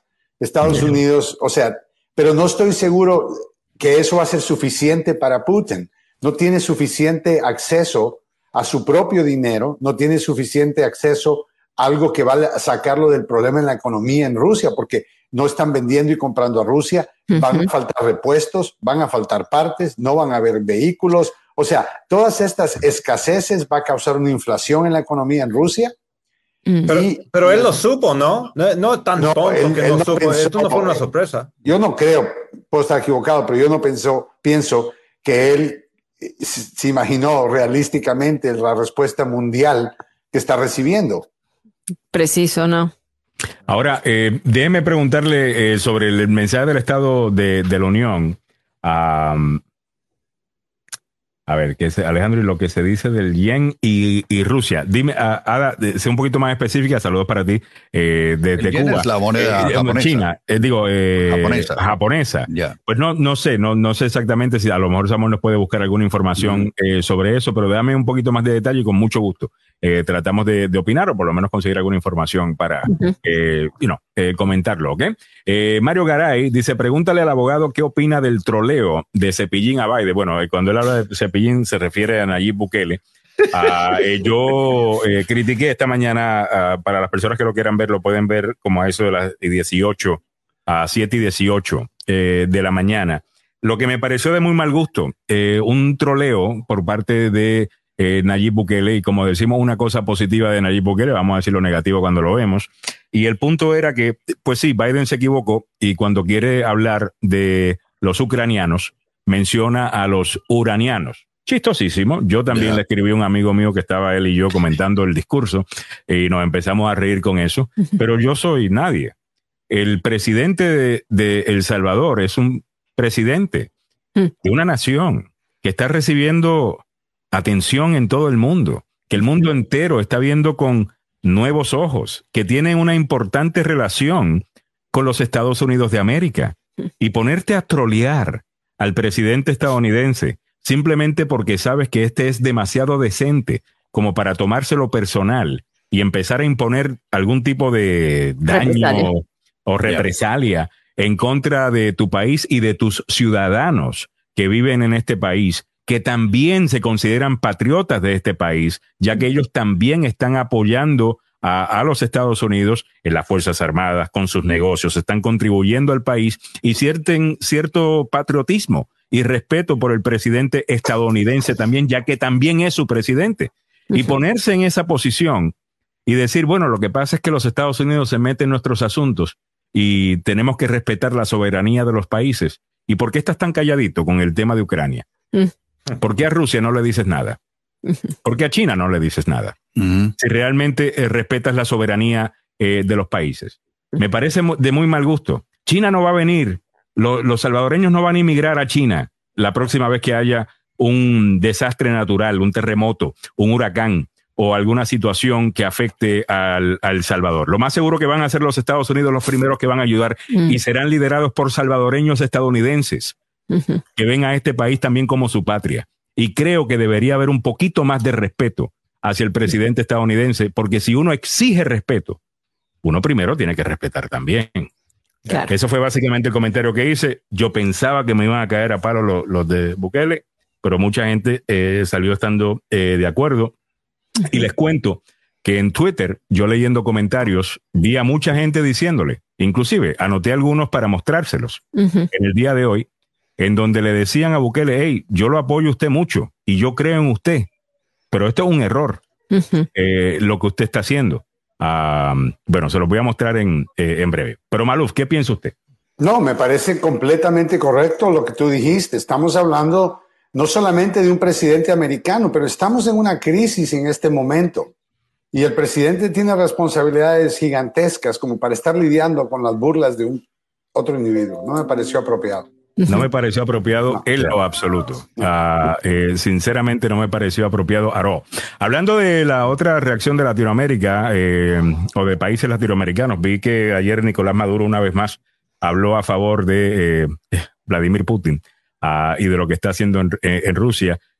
tengo entendido que este es el mismo que la semana pasada había anunciado que habían vacunado abogado Joseph Maluf. Esto es el éxito del mundo han vacunado a sobre 102.7% de la población en Venezuela, dijo Nicolás Maduro. Dios mío. Ah, que vacunaron hasta gente que no existe todavía. Eh, eh, a los muertos, me parece excelente idea. Y es que el anuncio. el mundo virtual. No, y el anuncio lo dio la paloma, ¿no? La paloma. El mundo virtual. Ustedes no Están entienden. los del metaverse. Están en Yeah, it's the metaverse. They're ahead of us. supuesto, tiene sentido. Es que ustedes no entienden. Hey, hay que educarse. Ahora, ¿la vacuna es virtual o, o verdadera? Eh, bueno, pues aparentemente eh, ya 102.7% de la gente, Ay, para Dios. ser exactos, dice Nicolás Maduro que han vacunado. Pero fuera de eso, ese es el apoyo que está teniendo Vladimir Putin, es Nicolás Maduro, es eh, obviamente China, pero China está vacilando. eh, no sé si, si vieron esto ayer. Eh, ya el embajador de, de- de China se comunicó con Ucrania diciendo, oye, qué pena esto que le está pasando. A, a ustedes también se están distanciando un poco eh, de Rusia, abogado eh, Maluf. Absolutamente, y me parece muy, muy eh, interesante porque ustedes saben que también eh, China tiene su propio problema en Taiwán, quieren quedarse con Taiwán y eh, esencialmente lo mismo que le, no es lo mismo que se están haciendo Ucrania. Ucrania es un país completamente independiente, con sus propias elecciones y no tiene ninguna alianza. Creo que China tiene un mejor argumento con Taiwán, si alguien tiene algún argumento que hacer, que considero también que Taiwán es independiente, pero. Creo que es más fácil convencer a China de que se hagan para atrás. China tiene una cantidad de necesidades económicas con el resto del mundo. Mm. La economía de Dependencia. China, dependencia, porque si no compramos el producto, eh, los chinos se pierden, pierden Claro. mucho. Entonces, eh, tienen que, eh, no pueden ponerse a pelear eh, con Estados Unidos en la manera en que estamos peleando con Rusia. Así que yo creo que lo más, y, y mira la reacción de las Naciones Unidas, esto no es Estados Unidos. La diferencia aquí es que no es Estados Unidos el que se está quejando, es el mundo entero. mundo. Es. Inglaterra, Francia, Alemania que necesita el, el- el gas natural El gas. de Rusia. Todos estos países han preferido pasar hambre, pagar más por el gas, pagar más por la gasolina, que permitir que un monstruo, presidente dictador de una nación, eh, invada otra, solo porque tiene ganas. Abogado, quisiera Pero hablar Francia es la más fuerte, ¿no? Porque no, Sí. no tienen esa. They don't rely on, on, En- on en- gas, Ellos producen right? mucho eh, energía nuclear, producen- entonces ya. Yeah. Eh, y bueno, dependen de, de energía nuclear, eh, mayormente algo que precisamente, eh, ¿cómo se dice? Este, Alemania eh, Sí. viene deshaciéndose de eso por, por, por mucho, por mucho tiempo. Eh, me dice Cuchito Pica Pica, muchas gracias Cuchito, dice, estoy de acuerdo con vos, yo apoyo a Bukele, pero esta vez me dio vergüenza. Les recuerdo a mis compatriotas que son ciudadanos el juramento de lealtad a esta nación. Ese es el, Sí. ese es el salvadoreño que yo conozco. El salvadoreño que yo conozco es eso. ¿Ves? Un sentido eh, patriótico, con todo y que el país, eh, obviamente, son orgullosamente salvadoreños, pero entienden siempre, siempre ha habido un agradecimiento El- con los Estados Unidos. El componente binacional, ¿no? El componente Sí. binacional, tienes dos presidentes, el presidente de los Estados Unidos y tienes tu presidente, y los salvadoreños aportan 8 mil millones de dólares en remesas. Casi nada, casi Ah, nada. Es, es un gran número de divisas que recibe El Salvador, así que El 30% del Producto Interno Bruto del país viene de los salvadoreños que viven aquí en Estados Unidos. Pero esa, esa, de- 30%. esa decencia es la que yo conozco. Eh, ¿Ves? Eh, eh, eso es que ponerte tú a trolear al presidente Biden porque sabes que es demasiado decente como para castigarte, eh, porque no se lo va a tomar personal como lo haría eh, Trump. eh, Do- Donald Trump. Me parece, bueno, déjame tirarle a el que no se va a defender. Y eso no, no, no, no va con lo que yo conozco. la actitud de un bully, ¿no? Eso es una es la actitud de un bully, eh, no, no es lo que yo conozco. Eh, me dice Ricardo Zelaya, eh, sabes que Alejandro Bukele no quiere opinar en Ucrania porque él no quiere que nadie se meta en su política interna del Salvador. Hoy hacer burla, eso, eh, Con eso hoy voy. hacer burla con eso no vas. O sea, que estás de acuerdo con... Ya. Pero, Claro. pero claramente un momento aquí, o sea que... Pero ahí que se está metiendo en la de es una- Estados Unidos. Sí, porque esta es una invasión a un país independiente. Ya. Y cualquier país, miembro de las Naciones Unidas, estamos, vamos a decir lo que esto es, una invasión Ah. Claro. eh, un- de un país in- independiente por parte de otro país con armamento nuclear, el cual ya está amenazando usar armamento nuclear. Entonces, llamémoslo lo que es. No Y algunos, y algunos dirían también que es para no ofender tampoco a, a- a Rusia y no ofender a, a- a De China. Rusia tiene que ofenderse. China. No, no, no. Los comentarios van con la intención específica de ofender a Rusia para que Rusia corrija su comportamiento. Es como un niño mal portado. Es un niño mal portado, pero que tiene armas nucleares. That's right. Es el clave. Ya. Ahora, eh, hablemos un poquito de, lo de las armas nucleares, porque esta mañana Putin está volviendo a sonar el tema de que tengo armas nucleares, tengo armas nucleares. Abogado, las armas nucleares nunca se han eh, mostrado como disuasivo ante presión económica. Eh, siempre se, se, habla de eso cuando hay un conflicto, pues... armado. armado, algo, una, es una respuesta militar, no una respuesta a sanciones económicas. Eh, yo, mi teoría es que el presidente Putin quiere que el presidente Biden haga un anuncio de que nosotros acabamos de poner en alerta eh, nuestras armas nucleares, como hizo eh, Putin, para él poder justificarse a él también escalar y seguir ahí la, la, escalación de todo esto, en donde ya entonces es él contra Estados Unidos y la OTAN, en donde se va a ver mucho mejor que Ucrania, un país chiquito que le está haciendo la vida bien difícil a uno más grande como, como el de Vladimir Putin, Rusia. Eh, abogado. Yo creo que eso es lo que él quiere. Eh, absolutamente correcto. Él quiere llamar la atención a que Estados Unidos se meta para que esto se infle y se convierta en un conflicto mundial, donde él va a tener la oportunidad de actuar como el bully que es. Entonces, él trata de tirarte arena en la cara, pero, pero, Biden no está en la pelea. Entonces, Biden no le presta atención. Ahora, Claramente Putin utiliza la mentira. No se olviden que los rusos utilizan este proceso de enmascarar, le llaman, que eh, tratan de todo es mentira, todo es lo que voy a decir, no es lo que voy a hacer. Y al final del día, Putin sabe que, que, este concepto de que estoy hablando del armamento nuclear porque otros países están amenazándome, ah, que no va a funcionar. Ya la gente puede ver. Ya en este caso, estás viendo que el como dicen en inglés, ¿no? Que el gobernador no tiene ropa puesta. Mm. Eh, eh, y el concepto es de que ya todo el mundo le está diciendo esto no está funcionando. Su propia gente está hablando en contra del gobierno de él. Los rusos soldados no quieren pelear. Tanques que han dado la vuelta cuando civiles se han tirado al piso para parar los tanques. Ahora le hago una pregunta. ¿Cuánto, de eso piensan que es propaganda? Eh, le hago esa pregunta porque algunas veces eh, algunas de las historias que yo escucho de que los soldados rusos se están rindiendo o inmediatamente. ¿Alguien está pasando? Ok. Eh, de que los soldados rusos están eh, entregándose, que muchos ni siquiera sabían para qué venían a, Ucrania. Algunas veces he escuchado eso y me suena como propaganda de, Ucrania, que es normal en un conflicto, en donde un lado trata de decir cosas para hacer el otro lado ver mal. Es totalmente normal, entiendo por qué lo están haciendo, pero ¿realmente creemos eso de que los soldados rusos no saben por qué iban? Tienes que ver en los videos de los tanques eh, eh, y, equipo militar ruso al lado de la carretera quemado completamente. Mm. Eso no es mentira, eso es lo que está No, pero eso puede ser sueco también. Ya. Pero mira, mira yo, yo, tengo otra pregunta de lo que está, cómo está manejando esto la administración de, de Biden. Específicamente que, como están hablando, que Putin está tratando que él diga lo mismo, que salga de Estados Unidos diciendo, mira, we're on alert too. Ya estamos armándonos también.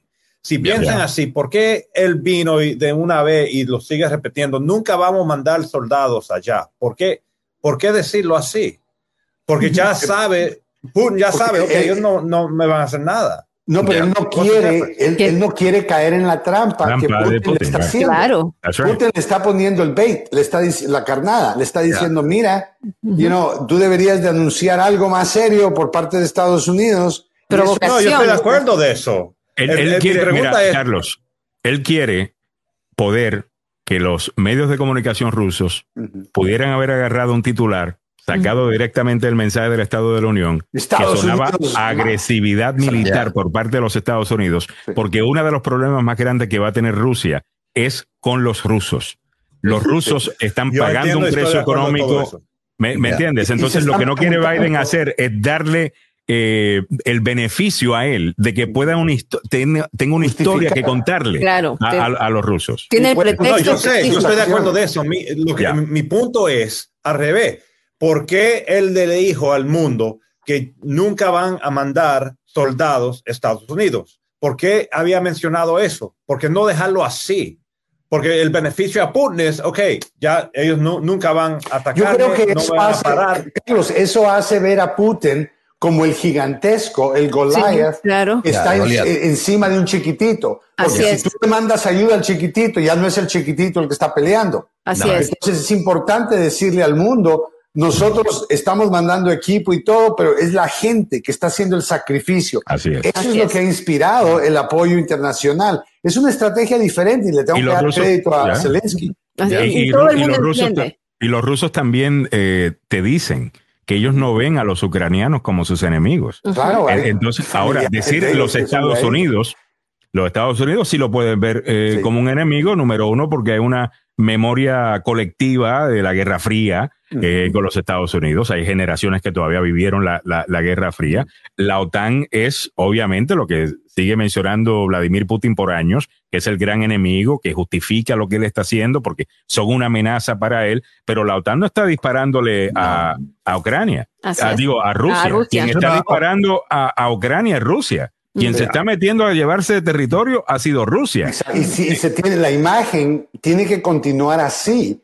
Ya. Así que es importante. Pero quisiera, antes de que nos quedemos sin tiempo, me tengo que ir temprano hoy, quisiera mencionar algo importante que está pasando a nivel legal. Ustedes saben que aparentemente yo no soy el único que le encanta poner demandas. El abogado Carlos Salvado también. No, no.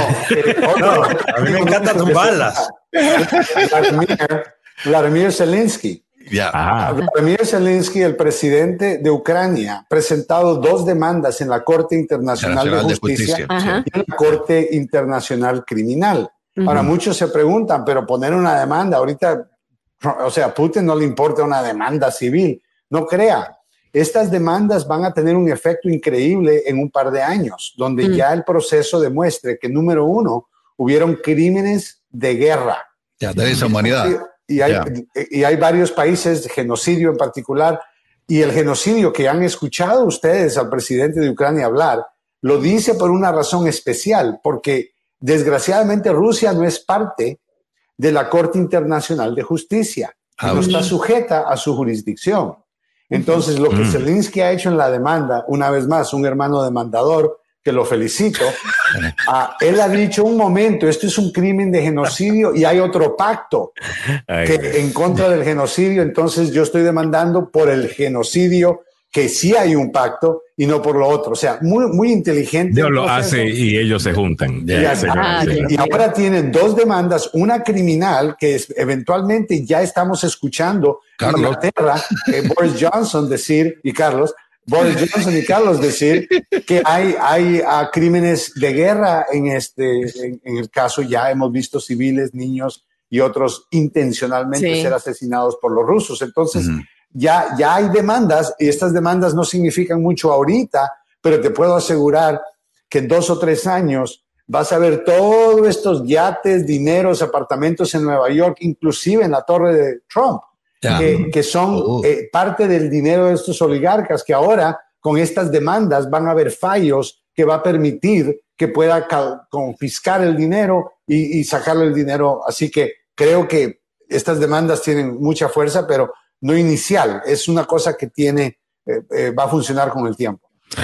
nos dice sobre la pregunta que había hecho Ada Rigual. Alejandro, perdón, leí que China cuenta con su propio sistema interno de pago. CIPS, que en combinación con el yuan digital puede convertirse en una alternativa real para las operaciones de los bancos eh, rusos. Definitivamente, pero eh, y eso obviamente es la importancia de la eh, relación entre China y Pero ¿quién es mejor cliente para los chinos? Tiene sus límites. ¿Quién es mejor cliente para los chinos? ¿Rusia o Estados Unidos? Hablando de temas de... Y hay otro problema que la... China, así que si China se enoja, entonces tal vez se nos olvida pagarles.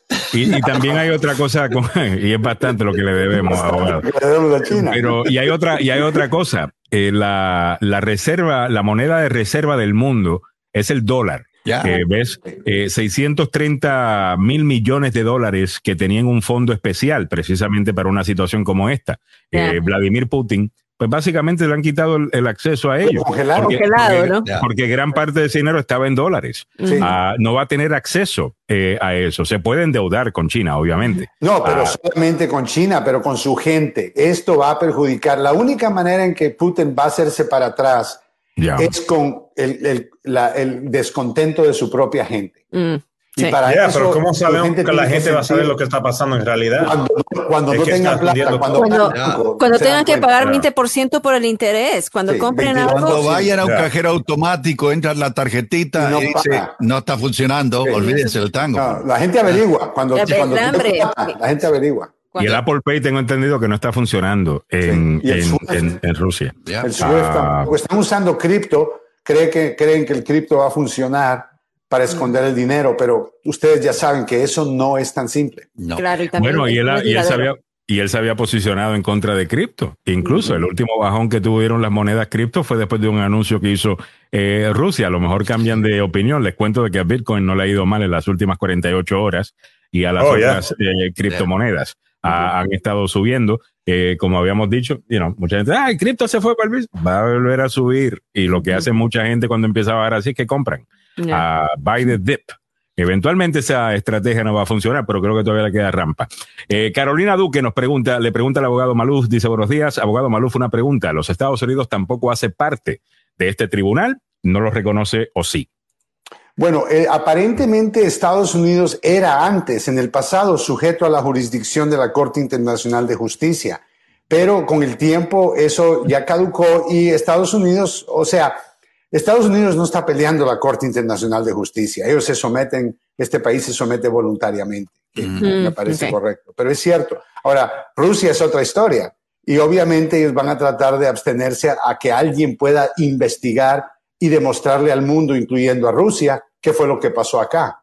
Lo que dice CNN y MSNBC y todo, en Rusia lo pueden cuestionar porque acusan que los medios de aquí están en contra de Rusia y pueden tratar de ocultar información, pero eventualmente yo creo que va a ser muy difícil cuando el resto del mundo, Ya. especialmente la Corte Internacional de Justicia, anuncie que Vladimir Putin es culpable de crímenes en contra de- el- del mundo y Ya. genocidio. Eh, hay que recordar lo que hizo la Corte Internacional de Justicia con la gente de los serbios, ¿se acuerdan? De la ex Yugoslavia. Sí, Tardaron, pero se los llevaron presos, hermano. sí. Eventualmente se lo llevaron, pero Ya. tardaron to- totalmente. Óigame, a las 8.56 los voy a dejar con este tema controversial, que A ver. podría ser controversial. Se va el abogado. Eh, el abogado Maluf se tiene que ir. Eh, ok, es un video eh, de un maestro, lo tiene Mili, eh, acá, que quisiera que, que ustedes nos digan eh, si está correcto lo que hizo el maestro o no. A este maestro lo, lo despidieron, eh, les cuento. Pero después estaban tratando de salvarle el trabajo. Al final creo que van a permitir que se retire. Cuéntame la historia rapidito, a ver qué dice. Sí. Bueno, yo, eh, este maestro de Indiana, eh, aparentemente se les ve por los pasillos que sale detrás de un jovencito eh, y lo persigue y lo golpea contra la pared. Ah, y, eh, y luego, pues, cuando se ven estas imágenes, Mm. eh, por supuesto, es despedido, ¿no? Mm. Aquí están las imágenes. Va corriendo detrás del joven, de un chico ah, pequeño, y ahí viene el golpe contra la pared. Wow. Lo, el chico se cae, viene otra persona, Tira al piso, ¿no? Se- sí, claro, se tira al piso, entonces él enojado se le ve que se retiran, las imágenes lo captan. Eh, este maestro fue Wow. despedido inmediatamente. Ya. Ahora, Pero- pasó algo antes del video. ¿Hay algo que no hemos visto que haya causado? La razón por la cual dice que eh, lo golpeó fue porque Con un chico hijo mío no- lo agarran así y obviamente vamos a Oh, no, they're in trouble with me. Ah, ¿Cu- ¿Cuántos, cuántos años tenía el niño? Y Eh, se ve todavía bastante no están pequeño. diciendo, creo, eh, no, no están diciendo la edad. Estaba, en- me parece que estaba en octavo grado, pero eso quiero confirmarlo. Vaya. Tampoco están dando la, el nombre del niño. No, no lo están Muy chiquito, ¿no? identificando. Ya. Pero. Hubo, hubo una eh, audiencia en la Junta Escolar donde se presentaron propios maestros, propios padres y estudiantes de este maestro que tiene 40 años trabajando como eh, profesor. Y los estudiantes querían que el maestro regrese a clases, no querían que lo despidan. Habían padres también que, por supuesto, condenaban la situación y, eh, culparon más bien al sistema educativo por no tomar eh, acciones ante la falta de disciplina de los menores. Ahora, yo pensé que este menor le había, por supuesto, faltado el respeto de una manera bastante fuerte. No están indicando que cuál De la fue manera que tú me lo contaste esta mañana, yo pensaba que había, había un caso controversial. Esto no es controversial. A ese tipo lo tienen que votar Es- inmediatamente. eso, el- o sea, el video es evidente. A ver, Ya. Carlos, Ya, Carlos. el video, pero mira lo que ha pasado, Carlos, Carlos. esa cara de Carlos no está pensando en el análisis legal. Carlos está pensando, ¿dónde dejé mi bate? Porque mi bate that's anda right. por aquí en algún lugar. Sinceramente, ya. That's what I'm thinking. Pero, ¿cómo que no van a dejar detalles? ¿Qué, qué, qué ha pasado? You know, tal vez le pegó Mm. a otro niño pequeño. No, algo- no, no, no, Carlos, él- el maestro-. El maestro dice que el niño faltó al código de vestimenta, Es una que le exageración. pidió que se quitara la capucha. Ya. que se quitara el hood, el, el- la capucha. No ven ustedes que están con la capucha. No, los jóvenes en, el- en las escuelas, en esta escuela, no pueden ir con la capucha puesta. O Ahora, sea, con no pueden ir al estilo de Bruno, de, de, de Encanto. O sea, Bruno allí. No se ha metido ya- Maluf. No hay una, una demanda por ahí ya. Eh, dice Ronnie Calderón vía YouTube de que el noticiero Univisión de ayer di- eh, dijeron que el chamaco había agredido al maestro. Ya. Eh, eh, primero, ¿será que hay parte en el video que no hemos visto que en donde hay una agresión al, al- al maestro? Porque te, te digo una cosa, ¿cómo te Lo explico? que- Yo digo, esto está absolutamente malo porque vivo en los Estados Unidos desde hace mucho tiempo y para mí ese tipo de comportamiento no, ya no es normal. Ya. Ahora, vamos a estar claros, cuando yo fui a la escuela, te agarraban a imposible a cada, a cada rato te agarraban a cantazos, o sea, ahí me daban con la regla, me ponían, mira, pon las manos así y te daban aquí con la regla. O el cura Eh, te eh, tiraba, o el cura eso te tiraba la privada, ¿no? No, es ¿no? Eh, Eh, no, y la escuela pública. pública, no, y donde sea. Es- Eh, eh, era eh, la vecina te puede agarrar a, a, a- a- Oh. a cantazos también. O sea, es Yeah. culture, you know? Yeah, Entonces yeah. la maestra viene y pa, te mete un cantazo, te, te sentaban, te arrodillaban en arroz, ah, Yeah. te jalaban por las patillas, que era por aquí, o, o las orejas, te jalaban por la oreja y te iban por la oreja. O sea, ah, me ponían el puntito rojo en la nariz. You know, para llegar a casa y dejarse que me metí en problemas.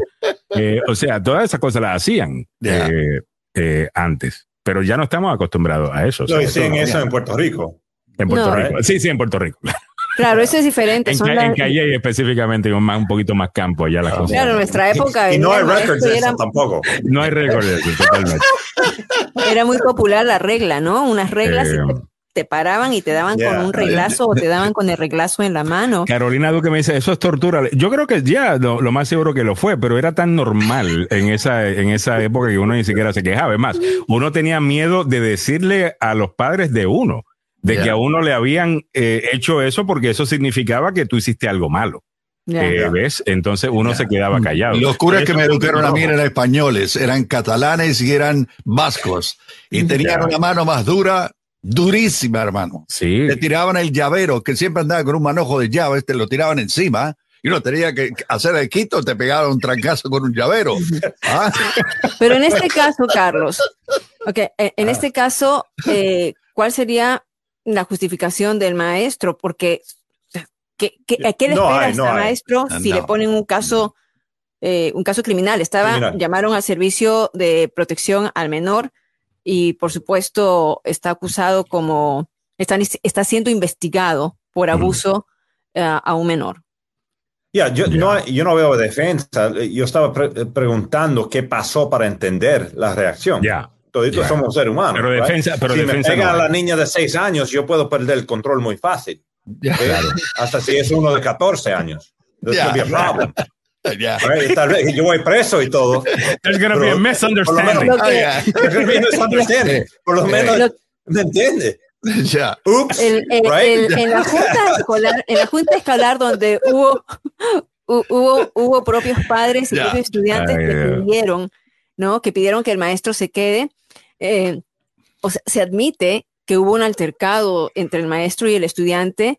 Los propios estudiantes están diciendo que el maestro se, se salió de quicio, que se- y, y están condenando el hecho de que actuara de esta manera, pero en general era un buen maestro.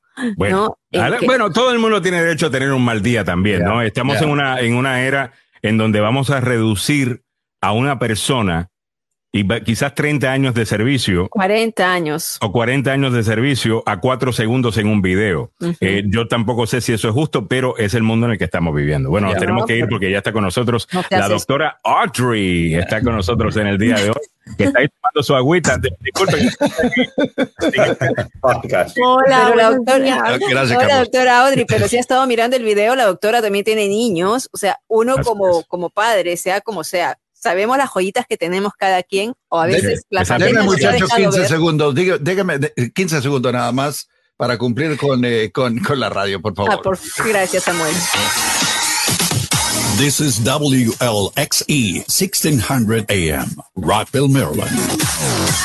Ahora sí. que como es la, le decimos la bendición, yo era la bendición de mi mamá, obviamente. Ay, que, la escuela decía, no, mira, su bendición está súper bien portado aquí. Uy, no. Eh, eh, eh, yo, ¿Sabes que yo me recuerdo? El peor día fue que yo cuestioné algo que estaban hablando de religión y creo que la maestra había dicho algo así como que, ¿cómo sabemos que Dios existe? Bueno, sabemos porque los, las montañas, los árboles existen y eso, la creación y tal cosa. Y el día anterior ella había dicho que Dios venía de la nada. Eh, entonces yo dije, pero maestra, ¿y cómo no sabe de que los árboles, las montañas no vinieron también de la nada? Como usted dijo que, Dios vino de la nada. Y esa señora es como que yo era el mismo diablo. Eh, y yo creo que sepa, yo soy cristiano, yo voy a la iglesia. O sea, yo creo en Dios. Eh, yo como Satanás. No olvídate. Me jaló por la oreja, me puso el puntito, me puso en el arroz, o sea, todo. Eh, 9 y 5. Eh, pero son cosas que pasan en el barrio fino. Doctora Audrey, bienvenida al programa. Estamos hablando, obviamente, en el día de hoy sobre el tema de salud a esta hora de la mañana con Milagros Meléndez y don Samuel Galvez. A ver, ¿de qué vamos a estar hablando en el día de hoy?